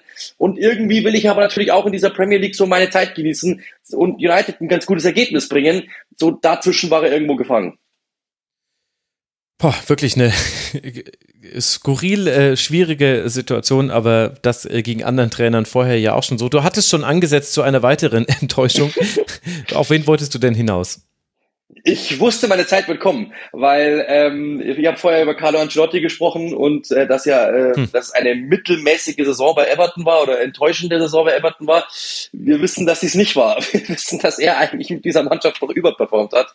Denn jetzt hat sich gezeigt, wo die Mannschaft eigentlich wirklich steht. Das hat, was wir seit Jahren eigentlich schon sagen im Podcast. Äh, Click and Rush, dass ähm, Everton einfach äh, seit, seit Jahren wird da schlecht gewirtschaftet, seit Jahren wird da schlecht äh, zusammengestellt und jetzt werden die beinahe abgestiegen. Das ist ein Kader, der null Dynamik über die Außen hat, der null Dynamik im Mittelfeld hat, der eigentlich einen ganz guten Torhüter hat für Premier League Verhältnisse, der zwei, drei gute Verteidiger hat, der ähm, zwei ordentliche Angreifer hat und das war's. Und ähm, auch nicht mal irgendwie eine Hierarchie oder sowas. Und jetzt dann auch noch einen Trainer bekommen hat, der halt einen großen Namen hat, weil er ein Spieler mal war, der aber als Trainer merkt man auch seine Defizite hat. Jetzt haben sie es am Schluss dann nochmal geschafft ähm, und in der Liga zu bleiben, weil sich halt zwei äh, ja unklügere gefunden haben, nennen wir es mal so. Und ähm, das ist das, das einzige, der einzige Grund, warum Everton in der Liga geblieben ist. Das ist eigentlich eine Katastrophe, was die gespielt haben in diesem Jahr, fast abgestiegen zu sein. Das muss man sich mal überlegen. Die haben seit Mushiri übernommen hat, ich glaube 2016, wenn mich alles täuscht, ähm, haben die über 600 Millionen Euro rausgeblasen und du steigst fast ab. Das ist also wirklich komplett irre. Du hast jedes Jahr einen neuen Trainer, du hast jedes Jahr eine neue Philosophie. Am meisten leid tun mir wirklich die Fans, weil auch das liest man in jeder Vorschau wieder. Die hatten unter Ancelotti zum Beispiel wirklich die Hoffnung, jetzt kommt einer, der wirklich Verstand hat, der wirklich weiß, was er tut, der wird uns da rausführen. Wir haben so viele Enttäuschungen erlebt, so viele Investitionen hat nicht geklappt, so viele Versprechungen hat nicht geklappt, so viele Besitzer hat nicht geklappt. Jetzt kommt einer, der wird's ernst meinen. Der hat es ein Jahr lang echt ernst gemeint und hat dann gemerkt, warte mal, hier liegt alles brach schnell weg, schnell zu Real Madrid. Und ähm, das ist das, was natürlich jetzt dann Frank Lampard ausbaden darf. Äh, trotzdem hat er natürlich auch seine Defizite gehabt, ganz klar. Aber das ist wirklich die Enttäuschung schlechthin, vielleicht sogar europaweit, weil dieser Club hat eigentlich von den finanziellen Möglichkeiten her viel mehr, von den Ausgaben her viel mehr drauf und natürlich auch von der Fanschar her viel mehr und auch von der Strahlkraft her. Und das ist so, Uli sagt immer, der Vergleich ist gar nicht so schlecht. Das ist so der HSV der Premier League. Ähm, viele reden mit, keiner hat Ahnung, äh, Geld wird trotzdem rausgeworfen und dann wundern sich alle, warum nichts bei rumkommt. Wir haben doch investiert. Ja, okay, aber wenn du, wenn ich dir sage, Max, geh mal und kauf den Anzug und du kommst dann äh, mit fünf Jacken zurück, dann frage ich dich auch, was hast du eigentlich mit dem Geld gemacht? Und so ist es da halt. Ich würde gerne mal einen Anzug in deinem Auftrag kaufen, aber das ist vielleicht eine. eine Wir gehen mal zusammen shoppen, das will ich sehen. ja, das würden doch so manche andere gerne sehen. Ja, ich bin da nicht so. einen Vlog draus. Ja, ich bin nicht so der Shopping-Typ. Du kannst für mich shopping gehen. Okay, das äh, waren äh, die Enttäuschungen. Äh, Marius, ich würde dich gerne als erstes fragen nach den Spielerneuentdeckungen dieser Saison. Wer sind Spieler, die diese abgelaufene Serie A-Saison ihren Stempel aufdrücken konnten? Und wo man es vorher vielleicht nicht erwartet hätte. Da muss ich direkt auch wieder zum Meister zu Milan springen.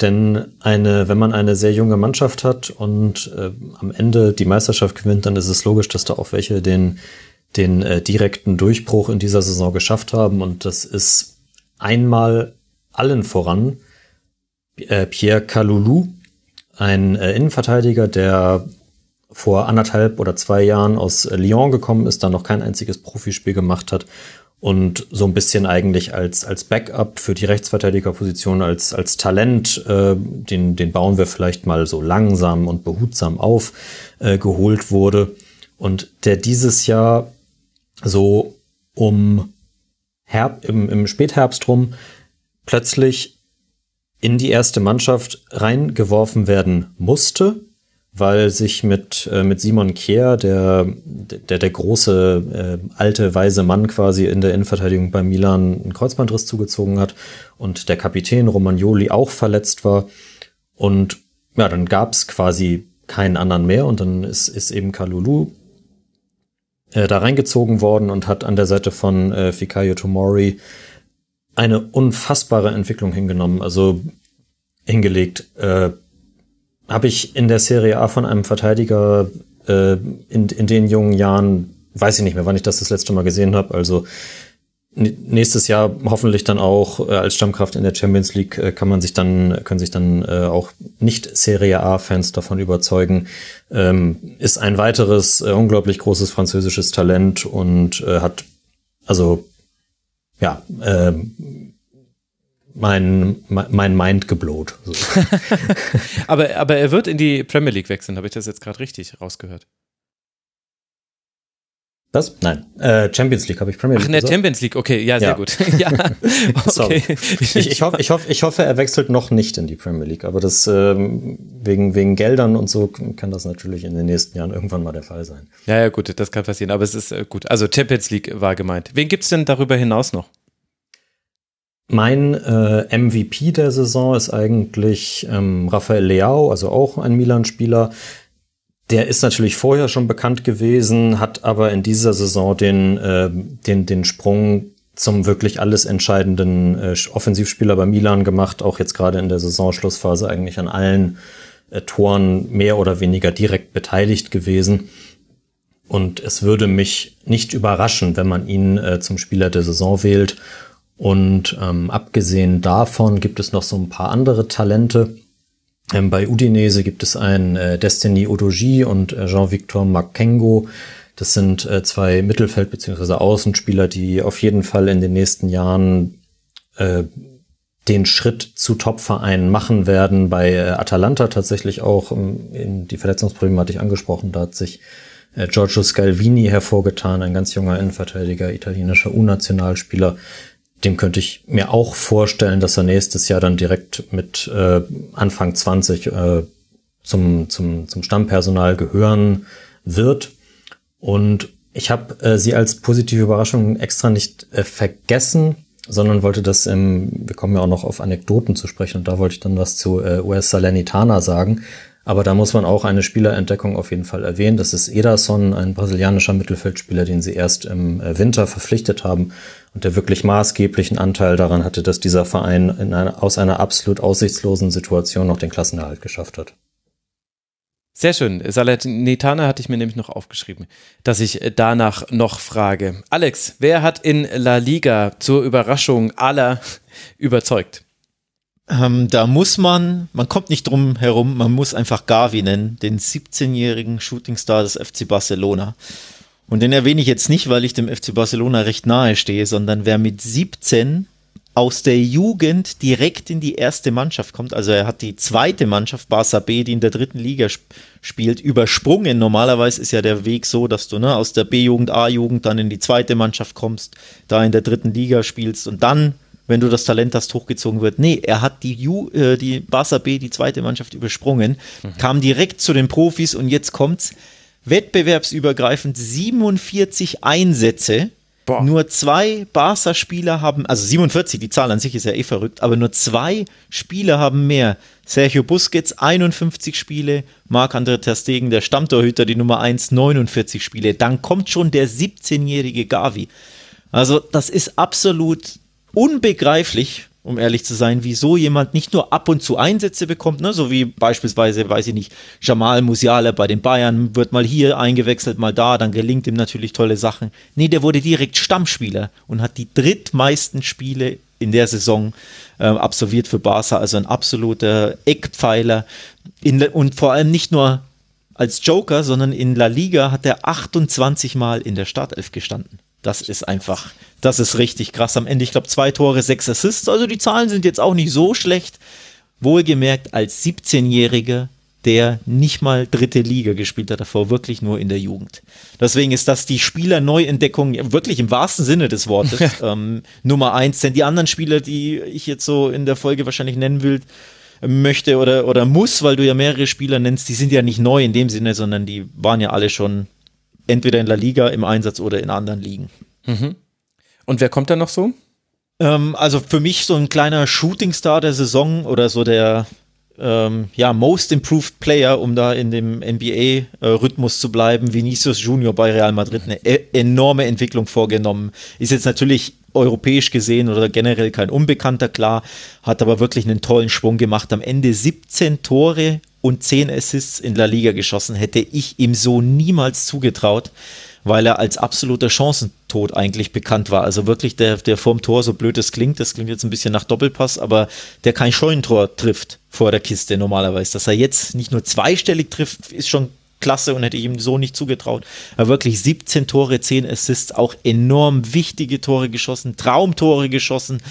Ähm, also unter Ancelotti da wirklich eine enorme Entwicklung vorgenommen, einen tollen Leistungssprung und so ein bisschen der Shootingstar, denn der andere ist ja logisch. Also Karim Benzema, über den brauchen wir wirklich nicht sprechen. Ne? Nee, nee, und ob man den, den lasse ich auch als Neuentdeckung nicht mehr durchgehen. Den, den kannst du nicht durchgehen lassen, nee. Ähm, auf äh, einfallen würde man natürlich Usman Dembele, passt natürlich auch nicht zum Thema Neuentdeckung, aber man muss ganz kurz erwähnen, dass er die meisten Assists in La Liga ähm, hinbekommen hat. 13 Assists in, Achtung, 21 Ligaspielen nur. Denn Wie viele ab und zu davon ist er aus ja dem verletzt. Krankenhaus heraus? Das ist es ja. Er ist ja ab, ab und zu mal verletzt in 21 Spielen 13 Assists. Ich bin jetzt nicht in Mathe nicht so bewandert, aber wenn man das mal auf, sagen wir mal, 38 Spiele hochrechnen würde, oder lass es 35 sein, das wäre ein ziemlich guter Wert. Also es ist ja so schon, weil er ist ja der Beste in der Saison, aber Tore kann er immer noch nicht schießen. Ich glaube, ein mickriges Saisontörchen, aber 13 ist auch nicht so schlecht. Also auch ein Player to watch und er ist ja ablösefrei. Von daher Tja, anderes Thema. Von daher nur 300 Millionen Handgeld. Also ist der wirklich. ja, genau, ja. Gut, das waren die Spielerneuentdeckungen. Alex, äh, du, ach nee, Entschuldigung, äh, Yogi muss natürlich noch. Sorry, Yogi, jetzt, äh, jetzt, jetzt fängt schon an. Da lässt meine Kondition lässt nach am Ende der Saison. So ehrlich müssen wir sein. Wen gibt's denn in der Premier League noch zu nennen? Ja, also es gibt mit Sicherheit also so Spieler, die natürlich den nächsten Schritt gemacht haben, so in die Weltspitze, wo ich jetzt echt interessiert bin dran, was machen die? Also zum Beispiel so ein Declan Rice bin ich jetzt sehr gespannt, der auch schon angekündigt hat, dass er den Club verlassen möchte. Also das ist einer, der nochmal einen Schritt gemacht hat, nochmal ein bisschen erwachsener geworden ist, auch nochmal irgendwie, dem haben sie immer nachgesagt, der kann nicht mit dem Ball so umgehen. Das ist jetzt der Spieler, der Mittelfeldspieler, der die meisten Dribblings in den Raum rein hat, also in, in nach vorne. Ähm, also jemand, der wirklich nochmal technisch viel besser geworden ist, die Passquote erhöht hat. Da bin ich richtig gespannt gespannt, ob für den jemand richtig Geld hinlegen wird, weil dann wären es wirklich so über 100. Ähm, da bin ich echt mal gespannt. Da hat ja David Moyes gesagt, es gibt Spieler, die sind über 100 Millionen Euro gewechselt, die können Declan Rice nicht mal die Schuhe binden. Dann sind wir mal gespannt, wie, für wie viel der weggeht. Das ist sicherlich eine sehr interessante Geschichte. Aber, und dann gibt es natürlich so Typen wie äh, eben Jared Bone zum Beispiel, ähm, bei dem viele gesagt haben, das wäre so der Most Improved Player, äh, der in dieser Saison zwölf Tore, zehn Assists gemacht hat. Mhm. Der hat am Schluss jetzt nochmal so eine kleine Phase gehabt, wo es schwächer war, dann wurde es wieder besser, aber der hat eine Zeit lang mal wirklich so ausgesehen, als wäre er der Nächste, den vielleicht Liverpool mal holen möchte oder sowas in die Richtung. Das war mit Sicherheit jemand. Und dann gibt's halt noch so kleinere Spieler, wie zum Beispiel eben so ein, Jer äh, wie so ein Jacob Ramsey, der sich entwickelt hat bei Aston Villa, der eine Chance bekommen hat. Marco Correa, der, glaube ich, auch in Spanien ähm, werdet ihr mit Sicherheit besser wissen, aber äh, der dort jetzt nicht so der allergrößte war, der von Barcelona dann weg ist, einen Schritt nach zurück gemacht hat, dort aber jetzt richtig gut performt hat, einer der besten Linksverteidiger der Liga geworden ist. Und dann Conor Gallagher, den haben alle genannt, ja, von Chelsea verliehen an Crystal Palace, dort aber gezeigt, dass er einfach ähm, so ein giftiger Spieler ist, äh, immer 120 Prozent gibt, trotzdem fußballerisch echt auch wirklich ordentlich ist. Das ist auch nochmal so eine Entwicklung. Luis Diaz, Top-Neuverpflichtung, mit dem viele nicht ja. gerechnet hätten. Und dann natürlich Christian Eriksen. Also, dass der natürlich auch nochmal zurückkommt und dann aber sofort wieder dieses Level aufrufen kann. Das hätte ich wirklich nicht gedacht, weil mhm. viele halt schon gemeint hätten, der spielt vielleicht nur noch in Anführungszeichen Fußball, weil es halt Spaß macht, aber der hat mit Sicherheit nicht mehr so diesen Drive und vielleicht schont er sich auch, gab schon so hinter vorgehaltener Hand so die Vermutungen. Ganz im Gegenteil. Der ist so unfassbar gut. Also ich habe Brentford, der hat die nochmal komplett auf ein neues Level gehievt, weil der einfach eine Sache perfekt macht. Der nimmt den Ball, dreht sich und spielt ihn immer nach vorne und genau zum Richtigen. Mal lang, mal kurz, aber es hat immer Sinn und es gibt immer Tiefe. Ein unfassbar intelligenter Spieler. Also das sind so die Entdeckungen, würde ich mal sagen. Oder ja, Entdeckung, Wiederentdeckungen, sagen wir bei Eriksen mal. Mhm. Ja, aber schön, dass du ihn noch mit äh, reingenommen hast. Das finde ich passt hier sehr gut. Wer waren denn für dich dann so die entscheidenden Trainer in dieser Saison? Ja, gut, ich meine, da Pep und Klopp sind einfach wirklich herausragende Trainer, das muss man einfach sagen. Graham Potter haben wir schon mal äh, angeschnitten gehabt. Dann, aber der ist wirklich so meine Entdeckung. Ich habe letztens im Spiel gesagt, der hätte wahrscheinlich sogar die Wirecard gerettet. Ähm, Eddie Howe, äh, ja. der aus Newcastle, die waren ganz unten, da hat keiner mehr mit irgendwas gerechnet.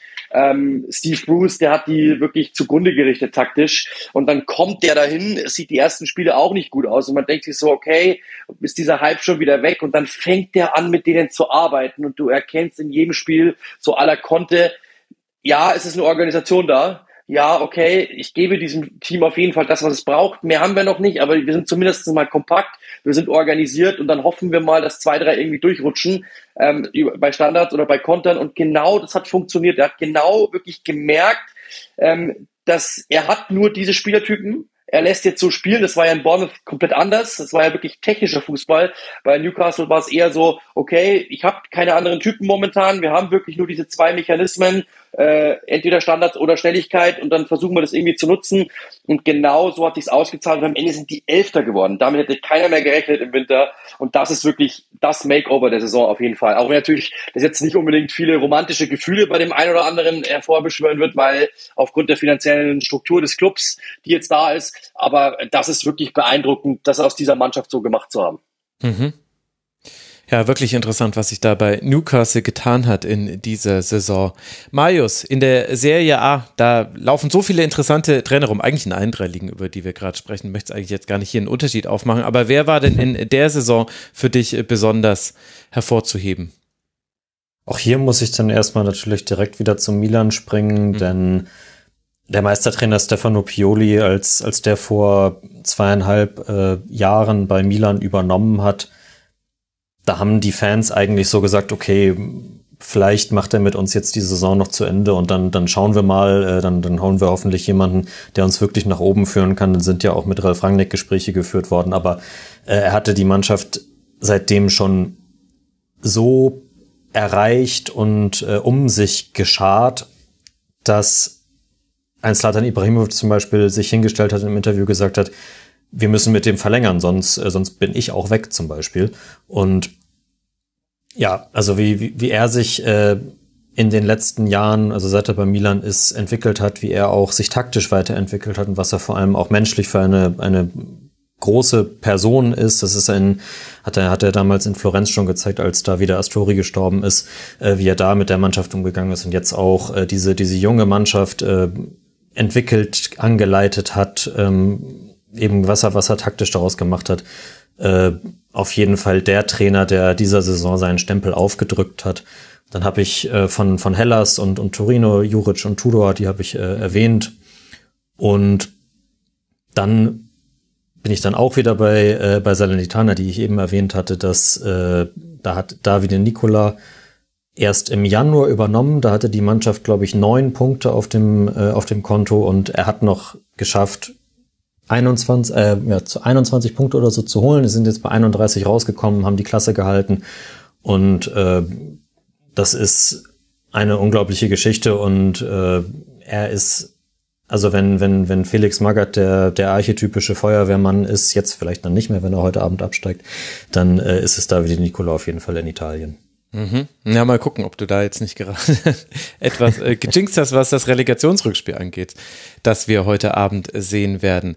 Alex, wen hast du bei dir auf der Liste als Trainer des Jahres im weitesten Sinne? Also Trainer des Jahres, hm, wahrscheinlich würde ich da Pellegrini wählen, weil er den Pokal mit Betis gewonnen hat, ähm, mhm. was ein historisches Achievement war und weil er ja auch so ähm, mit Blick auf La Liga ja auch Fünfter geworden ist. Das ist ja auch eine richtig tolle Saison um Einheim, die Champions League eingezogen. Es ist einfach schwer, ne? die Top 4 da oben drüber vom, von ihrem vier, von dem, von dem Thron, von den vier Trönen zu stoßen. Schiefes Bild jetzt. Ähm, also eine, eine, tolle Saison gespielt, mit dem Pokalsieg sich gekrönt. Ähm, den würde ich wahrscheinlich nennen, aber ich möchte viel mehr Raum zwei Trainern äh, zukommen lassen, die so gar nicht im Blickpunkt der Öffentlichkeit sind, erst recht nicht in Deutschland, aber auch nicht mal in Spanien. Denn äh, zwei Trainer, die mit ihren ähm, Mannschaften die Klasse gehalten haben, die aber als Feuerwehrmänner kamen und wirklich ihren Job besser nicht hätten machen können. Sergio Gonza äh, González hat äh, Cadiz in der Liga gehalten hat das im Januar das Amt von Alvaro Cervera übernommen und von 18 Spielen nur fünf verloren. Dabei drei gegen Top 6 Teams.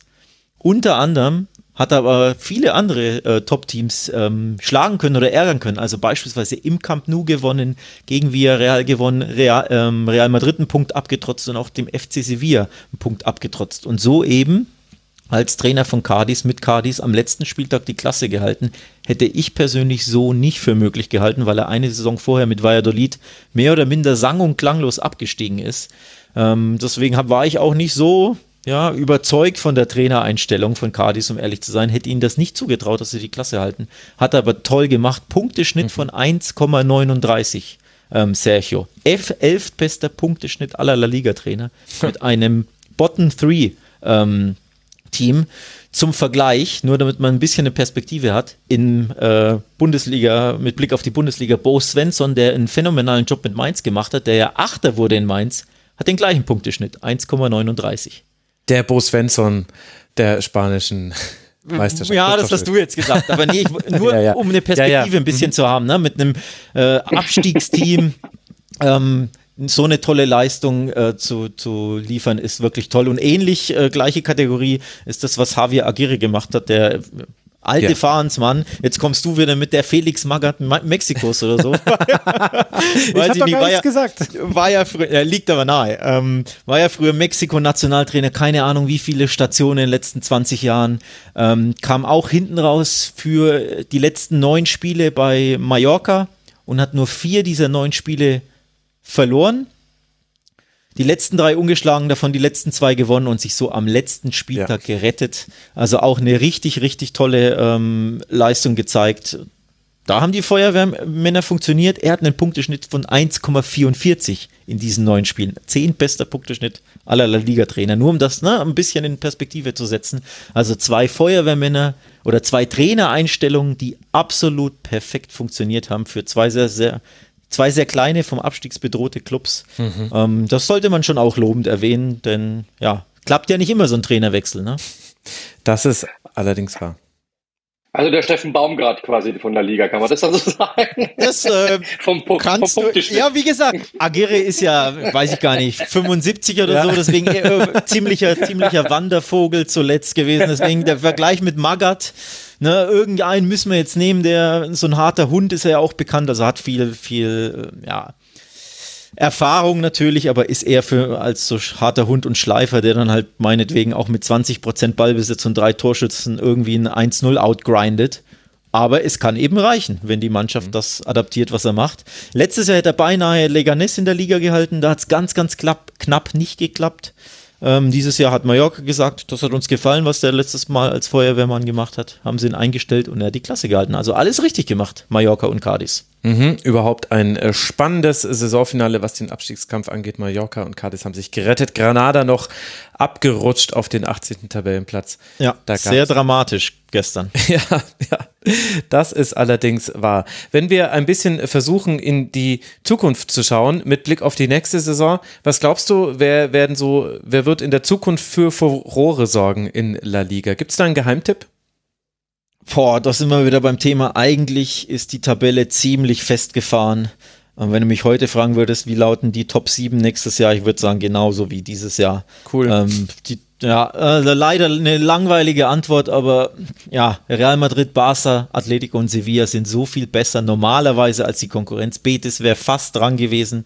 Ähm, da äh, in die Top 4 zu kommen. Aber es braucht halt auch sehr, sehr schwache, enttäuschende Saisons von Barca, Atletico und Sevilla, damit ne, die Top 4 geknackt werden können.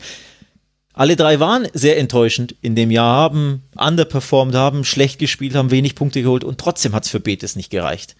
Deswegen, was soll da Hoffnung machen? Also ich fürchte, so viel wird sich nächstes Jahr da äh, nicht wirklich ändern. Und ja, ob jetzt Real, Barca oder Atletico Meister wird, ich glaube, für den geneigten deutschen Zuschauer ist das jetzt auch nicht so die prickelnde Vorhersage. Ne? Okay, dann muss ich dir gleich äh, die Frage äh, danach stellen, was wird dir denn in Erinnerung bleiben, auch noch in äh, drei, vier, fünf Jahren von dieser Saison? Gibt es unvergessliche Anekdoten? Also ich möchte wieder zurück zu Manuel Pellegrini, denn es gab wirklich eine spannende Anekdote und zwar seine Trainingsanzug-Marotte. Ähm, Statistikfreunde haben herausgefunden, dass er 63 Prozent der Spiele gewinnt, wenn er einen alten, nicht ganz so schönen Kappa-Trainingsanzug stellt, äh, trägt, äh, gestellt von der Mannschaft von Betis. Sieht so ein bisschen aus wie so ein Trainingsanzug, den es in den 90ern im Kick zu kaufen gab. so, also 63 Prozent der Spieler gewinnt er, wenn er dieses Ding trägt. Er gewinnt aber nur 39 Prozent der Spieler, wenn er ihn nicht trägt. Und was hat er dann im Pokalfinale gemacht, wo man sich ja normalerweise fein im Anzug anzieht? er hat im Pokalfinale dieses Ding getragen, seinen Trainingsanzug und hat den Pokal damit gewonnen. Also Aberglaube hat sich durchgesetzt. historisches Achievement mit seinem Trainingsanzug als Marotte. Das ist so für mich die Anekdote der Saison gewesen. Und wir alle wissen natürlich, dass er damit der Udo Lattek von La Liga ist. Blauer Oh, Pullover. wei, oh, wei. Wir erinnern uns. Immer, immer diese Vergleiche, ja. Ähm, ich habe noch hinten raus einen verrückten, aberwitzigen Statistikrekord. Iñaki Williams hat sechs Jahre lang in Folge kein einziges Spiel verpasst. Oh, Wir krass. sprechen von 233 Spielen in Folge, absoluter La Liga-Rekord. Ich habe keine Ahnung, wie die Rekorde in anderen Ligen sind. Vielleicht weiß das der ein oder andere. Also in Deutschland ist es Sepp Meyer mit 445, glaube ich. Aber in Folge, also ohne Genau, in, in Folge tatsächlich auch. War irgendwie. Nie verletzt, nie krank, nie. Allein im Zeitalter von Corona jetzt ist das ja besonders, dass du nicht mal ein, zwei Wochen ne, mit, mit Corona ausfällst. Nicht mal das. Letztmals hat er gefehlt im April 2016. Das muss man sich mal vorstellen. ja, Ja. krass. Nicht Das schlecht. ist Wahnsinn. Die, Gerade Christian Günther vom SC Freiburg mit an die 120 Spielen, glaube ich, vorne. richtig krass. Das liebe ich, dass man uns einfach uns so bescheuerte Statistiken hinwerfen kann und da blühen wir auf einmal alle auf und Da, kramen. da das blühen sie alle auf. Aber sechs Jahre in Das Folge ist schon kein Spiel krass. Mhm. verpassen. Wie geht denn sowas? Ich habe es zu Nils vorhin im Podcast gesagt. Und wenn du dir mal am, am, weiß ich nicht, am Tisch irgendwie den kleinen C stößt und das passiert dann Freitagabend oder ich verpasst du das Spiel am Samstag oder Sonntag, das wäre ja völlig normal. Aber nicht mal das. Also wirklich, wirklich krass. Und er ist Stürmer und, Und äh, ja, genau, das wollte ich halt gerade sagen. Er ist jetzt nicht Torhüter oder so. Also das ist Genau, er ist nicht Torhüter oder ein, ja, ein Verteidiger, der da, ne, sondern er ist Stürmer ziemlich schnell. Die sind ja normalerweise anfällig für Muskelverletzungen. Das, ähm, Grüße an Dembele und Hazard und Bale und Co. Der hat nichts, der Typ. Ich weiß nicht, wie er das schafft. Also absoluter Wahnsinn. Da, das ist wirklich eine sehr, sehr bemerkenswerte Statistik. Das muss man sagen. So, Yogi, dann äh, darfst du jetzt noch uns äh, liefern. Wer wird für Furore sorgen und äh, woran wirst du dich immer erinnern? Äh, ich habe gerade überlegt, woran ich mich immer erinnern werde. Das ist äh, echt, finde ich, schwierig. Ähm, diese Anekdoten, würde ich echt sagen, bin ich, bin ich echt schlecht drin. Es gibt natürlich so sicher, sicherlich so Dinge, natürlich, das wird das Jahr, haben wir schon besprochen, ähm, woran wir uns auf jeden Fall erinnern, wenn es natürlich die Geschichte mit Newcastle United, dass die übernommen haben. Äh, und das kann man dann auch vielleicht verknüpfen. Ich glaube, dass die im nächsten Jahr schon Furore, für Furore sorgen werden. Ob die jetzt gleich in die Top 6 reinbrechen, das weiß ich nicht, aber ich tippe so 7, 8 wird schon möglich sein. Ähm, bin gespannt natürlich auch, was die dann im, was die dann im Winter, äh, im Winter, was die im Sommer machen, bin ich auch mal gespannt. Ähm, das ist mit Sicherheit das, das, worauf wir achten müssen und das, die werden für Furore sorgen, da bin ich mir ziemlich sicher. Ähm, und dann natürlich die Frage Manchester United, natürlich da, die werden auch für, für Furore sorgen. Die Frage ist, kann Ten Hag wirklich äh, etwas umdrehen oder, oder wird es dann also wir haben gestern auch so ein bisschen gewitzelt, natürlich im Kollegenkreis, die einzige Liga der Welt, in der du es hinbekommst, einen Umbruch zu schaffen und trotzdem Meister zu werden, ist die Bundesliga. ähm, das, das ist halt so, das ist in England natürlich, glaube ich, gnadenlos. Es könnte wirklich sein, dass wenn der wirklich zu viel umreißt, dass United halt echt ein Problem bekommt. Weil die sind jetzt schon Sechster. Was ist denn, wenn die wirklich dann auch noch umbrechen und der die Hälfte Mannschaft austauscht und es nicht gleich funktioniert? Was ist, wenn die Elfter werden? Dreht dann, drehen dann alle durch? Wie, wie er bei Rang 6 jetzt schon durchgedreht wird, das ist das, das könnte die negative Furore sein. Newcastle könnte die in Anführungszeichen positive Furore werden. Ähm, und dann so, so Anekdoten, ja, da gibt's natürlich schon, schon so viele lustige Dinge, die natürlich passiert sind irgendwo. Ähm, aber so die ganz großen Dinge, ehrlich gesagt, fallen mir jetzt momentan gerade gar nicht ein. Bin ich, bin ich gerade echt am überlegen, aber bin ich raus, glaube ich. Da musst du dir auch nichts aus der Nase ziehen, weil sonst äh, ist es ja auch keine richtige bedenkenswerte Anekdote. Dann äh, bleibt uns nur noch der Blick nach Italien. Marius, wer wird in der nächsten Saison für Furore sorgen? Woran wirst du dich für immer erinnern? Was ich hoffe und woran ich auch fest glaube, ist, dass in, dann in seinem zweiten Jahr äh, José Mourinho aus der Roma ein Team machen wird, das vielleicht nicht bis ganz zum Schluss, aber zumindest äh, lange Strecken der Saison ein Kandidat sein wird, wo, wo wir uns darüber unterhalten werden, ob sie vielleicht mal Meister werden können. Mhm. Also ich finde, es war ja so ein bisschen, es ist ja bei ihm immer so ein bisschen zweischneidig und äh, auch als er die Roma übernommen hat, da dachten sie, okay, jetzt ist, ist bei ihm, ist, Tottenham war schon nicht mehr so groß und jetzt kommt die Roma, das ist noch mal eine Stufe darunter, jetzt ist bei ihm der Lack irgendwie komplett ab. Aber er hat gezeigt, erstmal, dass er auch in der Lage ist, taktisch sich noch weiterentwickeln zu können. Er, er lässt bei der Roma keinen typischen Mourinho-Fußball aus den letzten 20 Jahren spielen, sondern lässt da einen offensiven Ball spielen, der auch teilweise sehr äh, gefällig ist anzugucken. Mit, mit, äh, mit Tammy Abraham einen super Stürmer geholt, der 17 Saisontore geschossen hat. Und ich glaube, wenn die Mannschaft noch ein bisschen gefestigter ist, äh, wenn sie im, Win äh, im Sommer noch ein, zwei Verstärkungen dazu bekommen, dass sie auf jeden Fall nächste Saison die Champions League Plätze und ja vielleicht auch dann mit ein bisschen, mit ein bisschen Glück hinten raus äh, ganz oben angreifen können. Und da passt das dann eigentlich auch äh, anekdotisch, weiß ich jetzt nicht, aber auch äh, statistisch, dass er jetzt ja am Mittwoch noch die Chance hat, der erste Trainer zu werden, der alle drei aktuellen äh, Pokale dann äh, aus der von der UEFA äh, gewonnen haben werden könnte. So. Mhm. Weil er ja noch im Conference-Finale gegen, äh, gegen Feyenoord steht. Und ähm, das ist natürlich, Mourinho kommt irgendwo hin und, und sagt, ich, ich hole euch Silverware und äh, dann schafft er das bei der Roma, die seit 2000 keinen Titel mehr gewonnen hat. Das ist natürlich dann auch eine nette Geschichte. Ähm, was auf jeden Fall auch äh, in Erinnerung bleiben wird, ist, dass der Milan-Titel eigentlich, da haben dann viele Leute gesagt, jetzt ist es klar, als äh, am vergangenen Wochen, also am vor anderthalb Wochen am, am vorletzten Spieltag Theo Hernandez aus einem 100-Meter-Sprint heraus das, äh, das entscheidende Tor geschossen hat gegen Atalanta.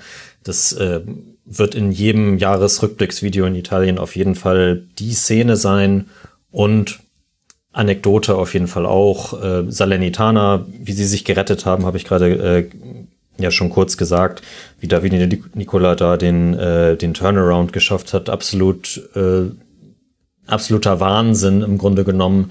Ähm, die haben im Winter eine komplett neue Elf gekauft, also einen Torwart und, und zehn neue Spieler. Die haben nicht immer so komplett zusammen gespielt, aber sie haben quasi den Kader nochmal komplett umgekrempelt und äh, haben eben damit den Klassenhalt geschafft. Und er hat vor ein paar Wochen gesagt, wenn wir es schaffen, dann äh, laufe ich zu Fuß zum Vatikan und äh, zum Papst.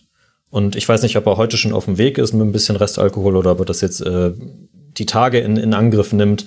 Äh, von äh, Salerno aus sind das so 250, 300 Kilometer, glaube ich. Er macht das auf jeden Fall. Er hat das, er hat mit äh, Crotone schon mal eine, eine sehr wahnsinnige Rettungsaktion gestartet. Ist dann, er kommt aus dem Piemont, aus der Nähe von Turin und ist dann von Crotone, das ist so an der am, äh, an, an der Sohle des Stiefels quasi, ist er mit dem Fahrrad einmal hochgefahren nach Turin, nach ganz oben. Ähm, also er hat da gezeigt, dass er, dass er diese diese Ankündigung wahr macht und ähm, das finde ich auf jeden Fall auch erinnerungswürdig. Mhm. Ihr drei, dann haben wir es doch äh, geschafft. Ich äh, danke euch dreien ganz herzlich und stellvertretend auch nochmal in Abwesenheit allen anderen. Zum einen für die Premier League waren in diesem Jahr mit dabei Uli Hebel, Hendrik Buchheister und äh, herzlichen Dank jetzt stellvertretend an dich, Yogi Hebel. Danke, dass du hier mit dabei warst. Sehr gerne, immer ein Fest. Ja, mir ebenso. Und äh, herzlichen Dank an für La Liga, Fabian Pakolat, Nies Kern und jetzt Alex Troika. Alex, äh, danke, dass du diese etwas längere Sendung auf dich genommen hast. Sehr gerne. Es ist mir immer eine Freude und Ehre, hier dabei zu sein. Macht immer großen Spaß. Danke. Ja, das werden wir auf jeden Fall weitermachen. Mir macht es auch richtig viel Spaß, muss ich sagen. Und herzlichen Dank an Christian Bernhard äh, von der Serie A, Mario Rika für die Serie A und natürlich jetzt auch Marius Seuke, die man, also euch kann man ja auch bei Serie Amore hören. Überhaupt euch alle kann man hören. Das habe ich jetzt gar nicht geplackt. Also Click and Rush natürlich für die Premier League, äh, den Tiki-Taka Podcast für La Liga und Serie Amore für die Serie A. Danke dir, lieber lieber Marius, dass du hier mit dabei warst. Danke dir, Max, für die Einladung. Ich schließe mich äh, den beiden Kollegen an. Es, es macht großen Spaß, hier dabei zu sein und gerne nächste Saison wieder. Ja, wenn es nach mir geht, auf jeden Fall. Und wir machen an dieser Stelle jetzt weiter mit Alexi Menüsch und der League A. Jetzt habe ich Alexi Menüsch bei mir zur League A noch am Sonntagabend. Es ist noch alles ganz frisch. Alexi, wie, ist dein, wie hoch ist dein Puls und schön, dass du hier bist. Danke, Max, freue mich auch. Ja, der Puls war vor allem am Samstagabend richtig hoch, weil wir hatten den äh, letzten Spieltag der Ligue 1-Saison und äh, zehn Spiele parallel, 35 Treffer. ähm, wir hatten ja in der Ligue 1, waren wir gewohnt, vor zehn Jahren noch viele 0-0 zu haben, 2,1, 2,2 äh, Tore pro Spiel. Und in dieser Saison haben, haben wir im Endeffekt 2,85. Und das ist der beste Wert seit 2002. Mhm. Und äh, ich durfte gestern für der Sohn Lens Monaco kommentieren, ausgleichende Nachspielzeit für Lens. Monaco war sicher auf dem zweiten Platz und auf einmal kommt dieser Ausgleich und dadurch rutschte Marseille auf Platz zwei und darf also direkt in die äh, Champions League starten im September, während Monaco zwei Quali-Runde äh, überstehen muss. Aber natürlich die große äh, Nachricht war, dass Kylian Mbappé, ja, das Kapitel zumindest, was seine Zukunft anbelangt, ist endlich mal vorbei, nach eineinhalb Jahren. Und wir wissen, was er macht. Er bleibt in Paris und nicht nur ein Jahr, sondern drei Jahre. Und ich glaube, das wird äh, viel äh, Stoff geben dazu und viel, äh, viele Themen im, im, Sommer, weil der Verein steht vor einer Revolution bei den Verantwortlichen und äh, natürlich auch was der Kader äh, anbelangt. Ja, wir müssen tatsächlich mit Mbappé, glaube ich, beginnen, weil das eben so eine wichtige Nachricht war, auch wenn das eigentlich ja gar nicht zu dieser Saisonbilanz mit dazugehört. Ich habe da unglaublich hohe Zahlen gelesen, die herumgehen. Gleichzeitig hat man aber auch gehört, dass das Angebot von Real Madrid jetzt nicht so wahnsinnig viel niedriger gewesen sein soll. Was glaubst du denn, sind die Gründe für Mbappé bei PSG zu bleiben? Also laut meinen Informationen hatte sich Mbappé für Real Madrid entschieden, ursprünglich bis Freitag früh. Hm. Und danach gab es noch ein entscheidendes Treffen mit den Verantwortlichen von Paris Saint-Germain, die ihn umgestimmt haben und nicht aus finanziellen Gründen, weil er kriegt auf jeden Fall 100 Millionen Euro netto für die Unterschrift und nicht 300, wie die Spanier behaupten. Äh, und dazu 50 Millionen netto im Jahr Gehalt. Also so oder so wird er ab äh, dem ersten siebten der teuerste Spieler aller Zeiten. Oder der bestbezahlte. Er bekommt aber unglaublich viel Macht und das kann man natürlich diskutieren bzw. kritisieren. Er ist 23 Jahre alt, aber er soll nicht nur die Kapitänsbinde bekommen, aber sogar Mitspracherecht haben bei der Trainerwahl, die ansteht. Also Pochettino wird wohl morgen, Montag, äh, endgültig äh, entlassen. Leonardo, der Sportdirektor, ist schon äh, letzte Nacht entlassen worden. Mhm. Und da, da hat er auch Mitspracherecht gehabt, weil er mit den Brasilianern gar nicht klar kam. Er kam aber gut klar mit Pochettino nur äh, Kilian hat gemerkt, dass Pochettino nicht der geeignete Trainer ist, äh, um diese verrückte Kabine im Griff zu haben. Und ich bin mir sicher, dass er auch weiß, wer der nächste Trainer wird, weil ansonsten hätte er nicht für gleich drei Jahre unterschrieben. Drei Jahre ist schon viel. Mhm. Wir reden nicht von zwei plus eins, sondern von drei Jahren bis 2025. Das bedeutet in meinen Augen, dass er sich schon mittelfristig für PSG engagiert, dass er von Real Madrid nichts mehr wissen will. Ich glaube, das ist auch umgekehrt der Fall mittlerweile. Äh, und auch was der Kader betrifft, bei Abgängen, vor allem bei Zugängen, äh, wird äh, Mbappé sein Wort haben. Zum Beispiel wissen wir aus sicheren Quellen, dass er gern Neymar loshaben möchte und dass er auf der Gegenseite als neue Nummer 6 Aurélien Chouamini von Monaco haben möchte, aber er soll sich schon für Liverpool entschieden haben. Das sind ganz schön viele Informationen, Alexi. Wie bewertest du denn das als Beobachter, dass ein Spieler, ein junger Spieler so viel Mitsprache in einem Verein erhält? Gibt es dafür andere Beispiele oder erleben wir das gerade zum ersten Mal? Ich glaube schon, dass, es, äh, dass wir es zum ersten Mal erleben in dieser, ja, in dieser Masse, also in dieser, in dieser, so viel Macht zu bekommen, obwohl er, wie gesagt, nur 23 ist. Natürlich mhm ist er ein Ausnahmestürmer. Natürlich ist er momentan vielleicht der Beste der Welt, zusammen mit Karim Benzema und vielleicht noch mit Robert Lewandowski. Aber ähm, es ist schon gefährlich, glaube ich, glaube ich, dass ein Spieler so viel Macht bekommt. Ähm, es ist für mich das Zeichen, dass Paris Saint-Germain immer noch nicht verstanden hat, dass eigentlich der Verein über jeden Spieler stellen muss. Und das äh, machen die Verantwortlichen weiterhin anders. Mhm. Erst war Neymar über den Verein, dann Messi. Und auf einmal Mbappé, der alles entscheiden darf, der eigentlich selber den Kader gestalten möchte. Und stellt man sich vor, äh, Conte oder warum nicht Joachim Löw unterschreibt morgen für drei Jahre. Und im Oktober heißt es nach einem 1 zu 1 zu Hause gegen Salzburg und einem ähm, einer 2 zu 3 Niederlage bei, bei äh, wer wäre dann Top 4 zum Beispiel Brügge oder äh, sogar, äh, keine Ahnung, mhm. Sporting Portugal oder Benfica Lissabon. Ja, was macht man dann? Dann geht, läuft er zum, zum Al-Khelaifi hoch und sagt, äh, Boss, wir müssen mit Löw aufhören oder mit Conte, es geht nicht weiter, er kommt mit uns nicht klar. Und weil Mbappé jetzt der Chef ist, heißt es, äh, die Chefs werden sofort seine Wünsche erfüllen. Also das halte ich schon für gefällig. Auf der anderen Seite, und das ist der Hauptgrund, warum Mbappé verlängert hat. Mhm. In äh, einem halben Jahr haben wir die WM in Katar und das war der größte Wunsch und das größte Ziel der Scheiß in Doha, dass Mbappé während ihrer WM nach wie vor das Paris Saint-Germain-Trikot trägt. Das war das, die, die höchste Priorität. Und die zweite, Man hat ihnen versprochen, dass ähm, er bei den Olympischen Spielen in zwei Jahren in Paris äh, auflaufen darf. Äh, das ist mhm. äh, ausgemacht worden zusammen mit Al-Khelaifi und mit Staatspräsident Emmanuel Macron, weil normalerweise ein Spieler, der die Europameisterschaft äh, bestreiten wird, und das wird der Fall sein in Deutschland, wenn sich natürlich Frankreich qualifiziert, aber dann hätte Mbappé Olympischen Spiele plus EM in einem Sommer. Aber das ist ihm versprochen worden und deswegen hat er auch gesagt, ich bleibe doch in Paris. Scheinbar wäre es ihm, wäre ihm dieser Wunsch bei Real nicht unbedingt äh, erfüllt äh, gewesen. Okay, na gut, das muss, das muss PSG letztlich selbst wissen, was man da tut. Ich glaube, da werden wir viele, viele Themen haben, die dann nicht immer mit Sportlichen zu tun haben werden. Jetzt ist das ja eigentlich ein Rückblick auf diese Saison der Ligue 1. Und die erste Frage, die ich allen anderen auch gestellt habe, war eben die nach dem Meister. Da haben wir mit PSG jemanden, der mit 15 Punkten Vorsprung gewonnen hat, der auch letztlich mit seinem 5 zu 0 am letzten Spieltag gegen Metz auch im Abstiegskampf noch ein Wörtchen mitgesprochen hat. Ist es nur die individuelle Qualität, die PSG in diesem Jahr besser gemacht hat, oder gibt es noch irgendwelche Erkenntnisse darüber hinaus zu dieser Meisterschaft? Ich will ja nicht mal von Qualität sprechen, weil man hat sehr selten gute Spiele von PSG in dieser Saison gesehen. Ich denke, dass äh, die darauf folgenden Mannschaften, vor allem die auf dem Papier heiß gehandelt wurden zu Beginn der Saison, Olympique Lyon und AS Monaco, äh, vor allem eine, also Monaco eine sehr schwache Hinrunde gespielt hat. Deswegen auch der, die Entlassung von Kovac nicht zu vergessen. Vor genau zwei Monaten war Monaco nur auf Platz neun ja. mit neun sehr langen Rückstand auf Platz drei. Und dann gab es neun Siege in Folge bis auf das 2-2 gestern in Lens. Und deswegen hat man sich doch noch fürs Podium äh, oder für die Champions League Qualifikation äh, qualifiziert, aber äh, man war nicht konstant genug. Wie Lille zum Beispiel vor einem Jahr. Nicht vergessen, Lille war Meister vor einem Jahr mit einer eingeschworenen Truppe und Lyon hat vielleicht die katastrophalste Saison gespielt seit, äh, seit, seit dieser tollen Ära damals zu Beginn des Jahrhunderts.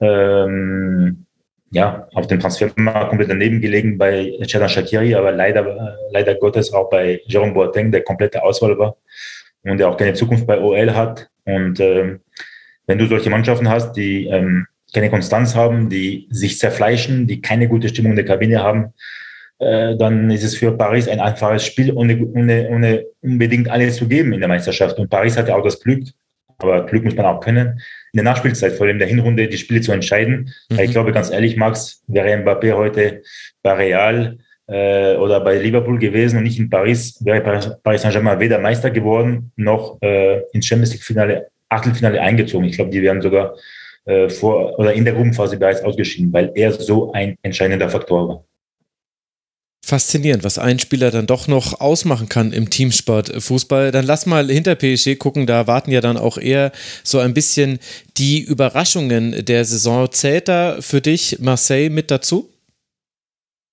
Ja, also auf dem ersten Blick schon, weil ich dachte auf dem Papier, dass Lyon oder Monaco stärker und besser besetzt sind, aber und Marseille war auch lange im Europapokal bis ins Halbfinale der Europa-Konferenz League dabei, ausgeschieden gegen Feyenoord Rotterdam.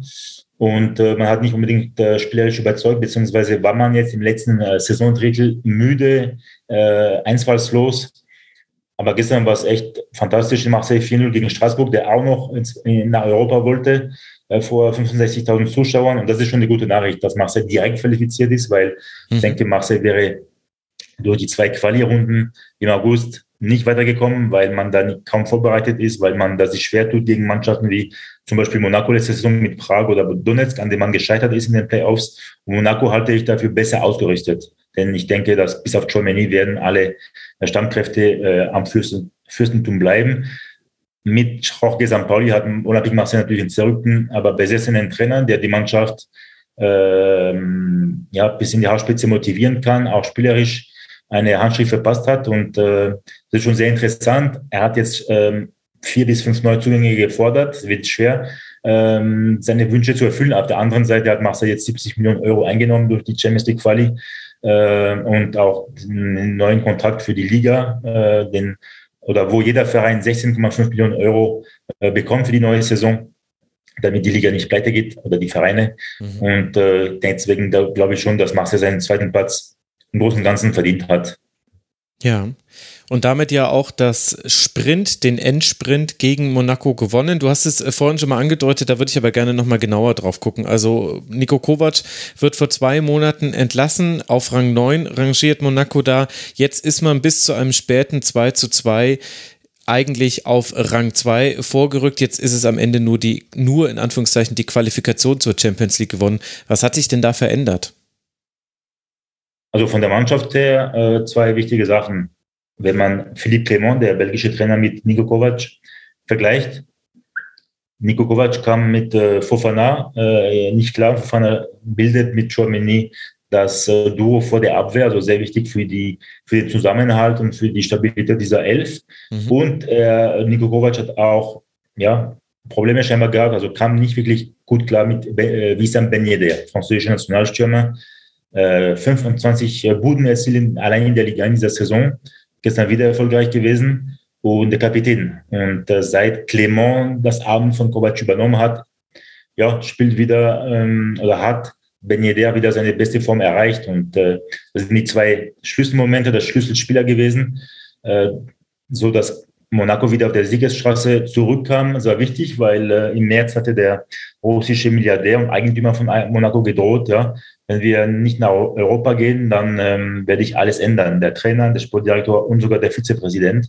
Und scheinbar nur dieser Letztere wird den Verein verlassen. Man wird auf Kontinuität setzen.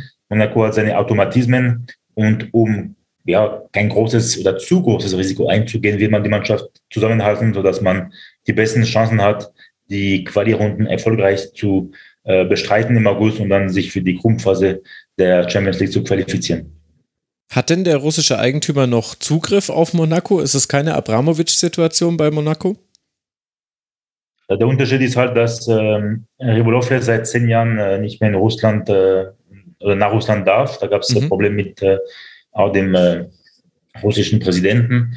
Und deswegen hat er mit Russland eigentlich nichts mehr zu tun. Er wohnt in Monaco ähm, und äh, laut den französischen Medien und Kollegen hat er da nichts zu befürchten. Er wird auch seine äh, Position als äh, Monacos Präsident äh, weiterhin äh, ausüben dürfen. Und er ist leidenschaftlich dabei. Er will unbedingt, dass Monaco jede Saison mindestens aufs Podium kommt und vielleicht nächste Saison sogar vielleicht Paris Saint-Germain ein bisschen ärgern darf. Mhm. Gut, auch da ist natürlich die Frage, wie Mbappé das in Zukunft gestalten wird bei PSG. Dann haben wir, wenn ich jetzt äh, die Tabelle weiter nach unten gehe, Rennes und Nizza. Und du hast uns noch im März erzählt, Nizza wird in die Champions League kommen. Alexi, Alexi, ja, was, was, ist da passiert? Ja, sehr schwache Rückrunde, vor allem der letzte Spieldrittel, äh, Saisondrittel war sehr enttäuschend. Ähm, ja, vielleicht hat man da auf dem Transfermarkt nicht äh, die besten Spieler geholt. Äh, Dante ist jetzt 38, man hat mit ihm um ein Jahr verlängert, kam eigentlich gut zurück nach seinem Kreuzbandriss. Aber man hat auch gesehen, dass er in die Jahre geht, zu Ende, der Saison schwache Leistungen eine nach der anderen absolviert. Ich war äh, vor zwei äh, oder zehn Tagen in Nizza gegen Saint-Etienne im Stadion zum ersten Mal dort und äh, zur Halbzeit lag, schon, lag es schon 0 zu 2 und dann hat äh, mhm. Nizza innerhalb von sieben, acht Minuten drei Treffer erzielt, dass man die Partie drehen konnte, genau wie gestern. 0 zu 2 in der Reims zur Halbzeit und dann macht Andy Delors wieder äh, drei Kisten, sodass man zumindest in der Europa Conference League darf. Ähm, aber viel Unruhe um, um äh, Nizza und ich glaube auch, dass die Tatsache, dass äh, Jim Radcliffe sich bei Chelsea angeboten hat, den Verein zu kaufen, dass er da bereit war, 1,5 bis 2 Milliarden auszugeben, nachdem er für nur 100 Millionen Euro, in Anführungszeichen natürlich, 100 Millionen Euro Nizza gekauft hat, hat schon für eine gewisse Unruhe gesorgt äh, an der Côte d'Azur. Aber bei den Spielern, bei den Verantwortlichen, jetzt heißt es, Radcliffe bleibt, er wird die Mannschaft noch einmal richtig verstärken. Ähm, Christoph Galtier, der Trainer, der vor einem Jahr ja Lille zur Meisterschaft führte, äh, wird wohl bleiben, auch wenn sein Name bei Paris Saint-Germain kursiert. Äh, aber klar, der fünfte Platz, der nur zur Europa Conference League Qualifikation führt, ist sehr enttäuschend für Nizza. Und ähm, die Rückrunde war einfach zu schlecht. Auch Dolberg viel zu wenig gezeigt. Ein Phantom geworden mittlerweile, der dänische Nationalspieler. Wie gesagt, Dante haben wir schon erwähnt. Und Guiri war vielleicht der beste Liga-Spieler der Hinrunde. Nichts mehr zu sehen seit Februar. Kein Tor erzielt, keine Vorlage gegeben. Also es gibt schon einige Baustellen für Christophe Galtier und die ähm, Spieler von Nizza. Also da wird der, der Sommer auch ziemlich heiß werden. Hm. Und gehört dann im Umkehrschluss dazu, rennt so auch zu den positiven Überraschungen der Saison, haben immerhin die zweitbeste Offensive nach PSG mit 82 Toren? Also die zeigen oder, oder die machen am meisten Spaß in der Liga. Die zeigen ja den attraktivsten äh, Spielstil. Dank äh, Trainer Bruno Genesio, also den macht es immer äh, Spaß zuzuschauen. Es gibt nie 0-0, es gibt immer Chancen. Äh, ein, ein, ein, ja, ein toller Verein, der sich gut entwickelt hat, äh, stetig entwickelt, weiterentwickelt hat die letzten Jahren. Äh, letztes Saison schon in der Europa Conference League, vor drei Jahren in der Champions League äh, Gruppenphase gewesen zum ersten Mal. Natürlich war das Podium ähm, das ganz oder der ganz große Traum. Das Ziel war eher die Europa League Qualifikation ohne das, äh, oder ohne den Ausgleich gestern in der Nachspielzeit Berlin wäre dann Rennes nur Fünfter geworden und dadurch Nizza Vierter. Also Rennes wäre dann nur in der Conference League gewesen. Aber es ist eine Mannschaft, die es, die diesen vierten Platz mehr als verdient hat. In meinen Augen hätte vielleicht Rennes sogar mehr die Champions League verdient gehabt. Aber in den Schlüsselmomenten hat man ein bisschen geschwächt, äh, wie bei der Niederlage in Straßburg vor vier, fünf Wochen oder gestern beim 2-2 in Lille, wo der Meister 2021 eigentlich ja nichts mehr zu gewonnen äh, hatte. Und äh, das war schon ein bisschen enttäuschend, aber rein, wie gesagt, hat seinen Auftrag erfüllt, spielerisch, auch ergebnistechnisch. Und äh, ich glaube, auf diese Mannschaft ist, äh, also wird es sich lohnen, ein Auge zu werfen in der Europa League und auch in der Meisterschaft, obwohl einige Spieler heiß begehrt sind. Mhm. Na, da können wir ja schauen, was da noch passiert. Was gibt es darüber hinaus für Überraschungen in dieser Saison oder müssen wir schon zu den Enttäuschungen übergehen?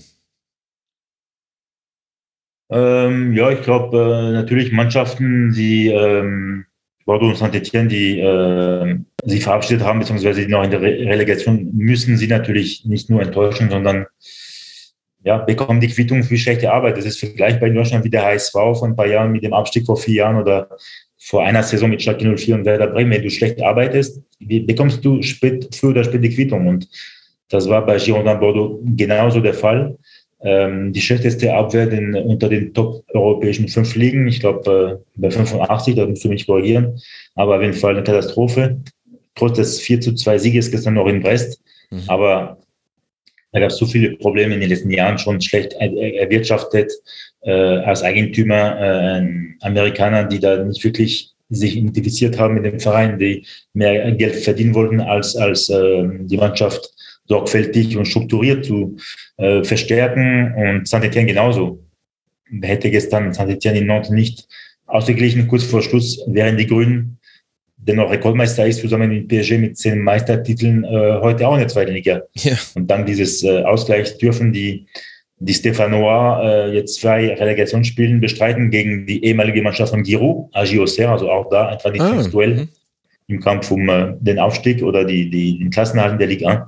Und auch wichtig für dich, für die kommende Saison bei Rasenfunk, wie die, die Liga an, umso dramatischer, weil wir ab 2023, 2024 nur noch 18 Mannschaften haben werden. Das heißt, dass mhm. in der kommenden Saison keine Relegationsspiele anstehen, sondern dass vier Mannschaften aus der Liga direkt absteigen und nur zwei aufsteigen äh, dürfen. Das wird allerdings interessant, ja. Woher kommt die Reduzierung? Warum will man das? Das war zu der Zeit vor einem Jahr, als die Super League äh, im Gespräch war. Natürlich wird die ähm, Champions League aufgestockt ein bisschen ab 2024. Aber man hat auch ge gemerkt, dass äh, wenn man ein bisschen die Liga reduziert, dass, es, dass die vielleicht ein bisschen konkurrenzfähiger wird, weil man hat man hat es wieder in dieser Saison festgestellt, Mannschaften wie Metz, wie Bordeaux, wie Saint-Etienne oder sogar Lorient oder Troyes Mannschaften, die sich schwer tun in der Ligue 1 und äh, Deswegen haben man sich da ein Beispiel an die Bundesliga genommen. Man hat schon vor zwei Jahren die, den Ligapokal abgeschafft. Und äh, damit man auch ja, ein bisschen einen entspannteren Spielplan hat und äh, manche sagen sogar vielleicht in, in fünf, sechs Jahren, wenn die Champions League von 27 bis 2030 nochmal aufgestockt wird mit vielleicht noch mehr Spielen, dann wird man äh, auf 16 Mannschaften in der Liga ankommen. Hm. Interessante Entwicklung, aber die Diskussion gibt es ja durchaus auch noch in anderen Ligen, ja. diese 20er-Ligen zu reduzieren.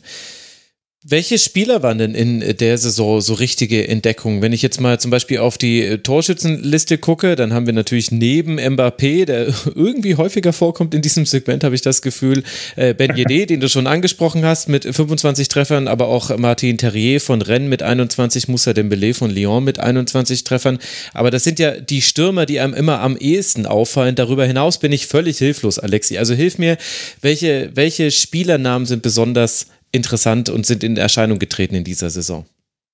Erst einmal möchte ich äh, ähm, feststellen und, und äh, mitteilen, dass die Torjägerliste äh, von rein französischen Stürmern dominiert äh, wurde in dieser Saison. Ich glaube, die ersten fünf, sechs sind reine Franzosen. Mhm. Die hast du schon alle erwähnt, mit Terrier, mit Dembélé und so weiter.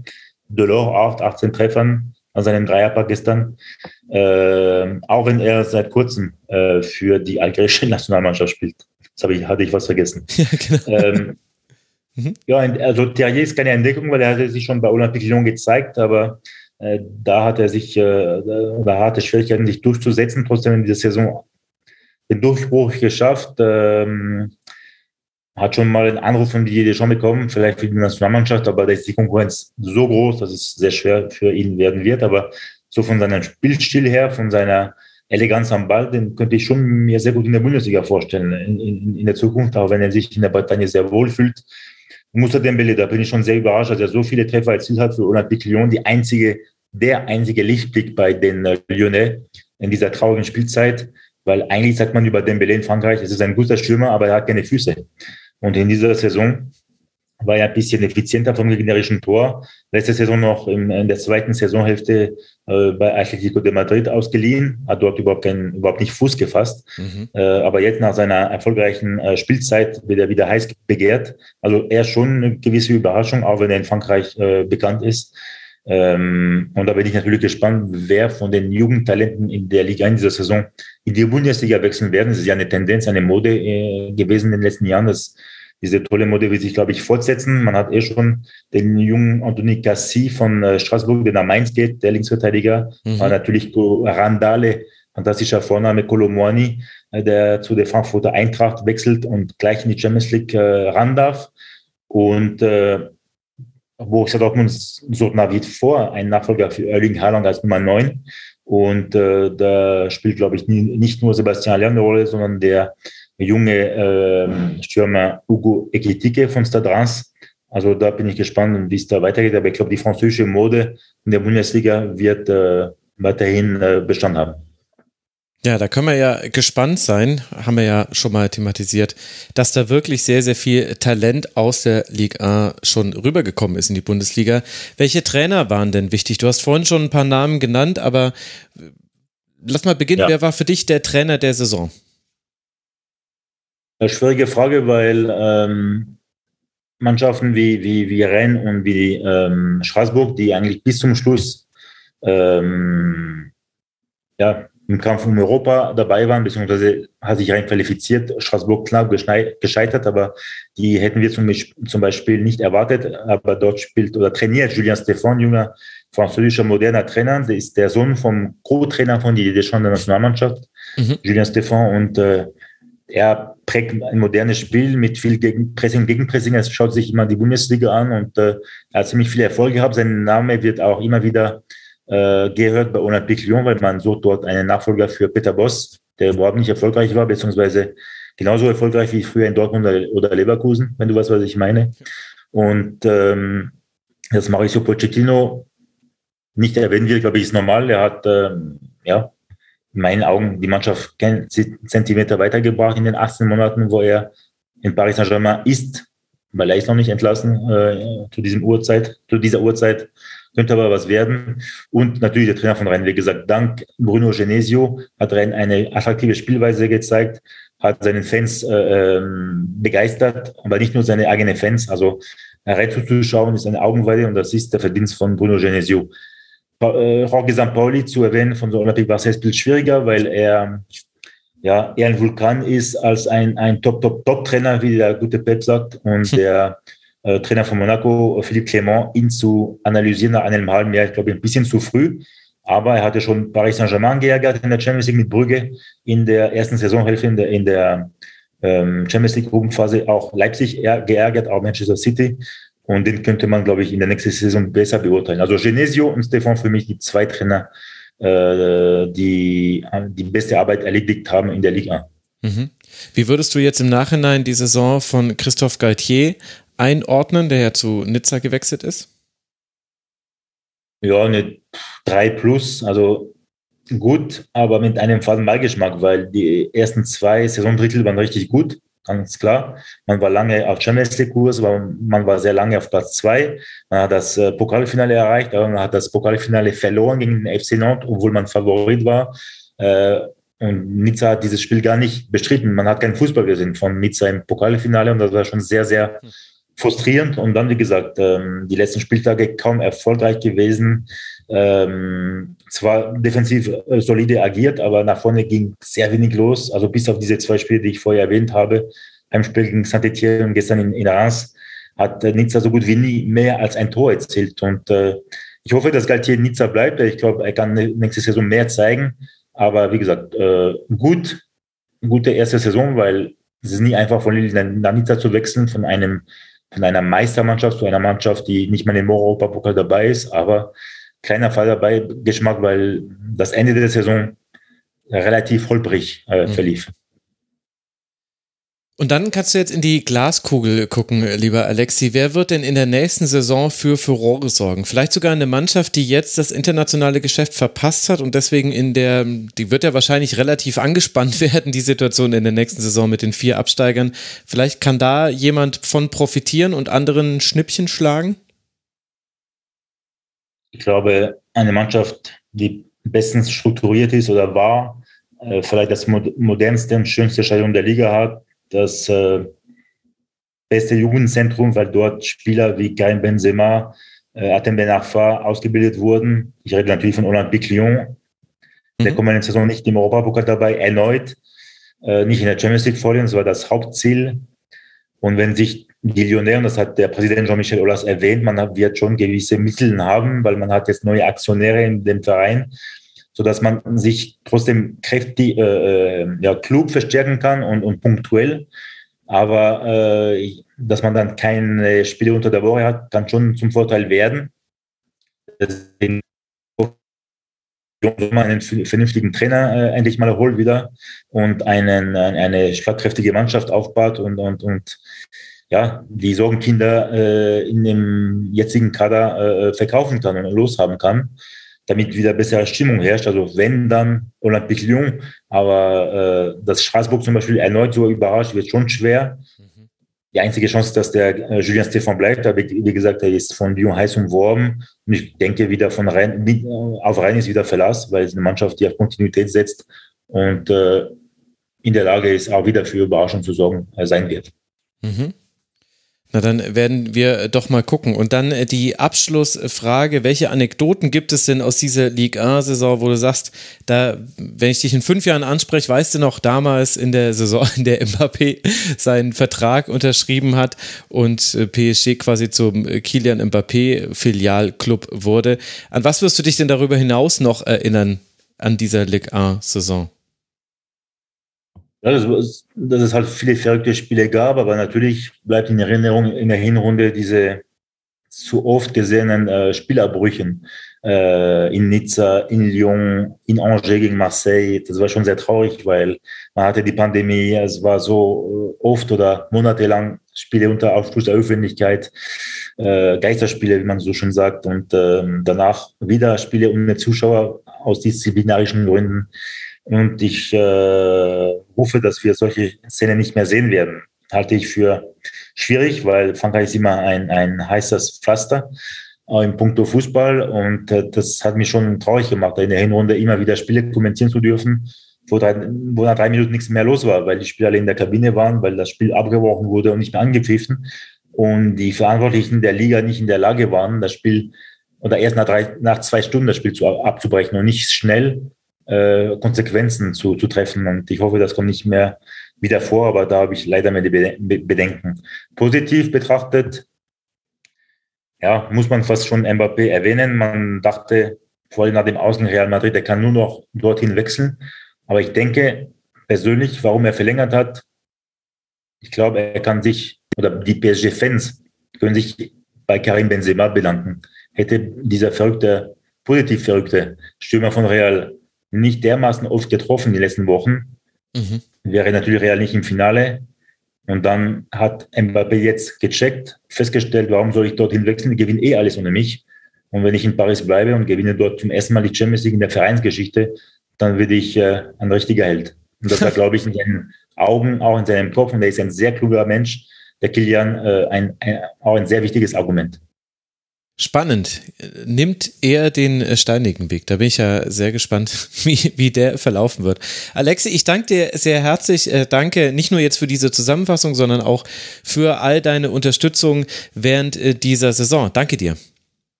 Danke, Max, und ich hoffe, bis zur neuen Saison erstmal schönen Urlaub.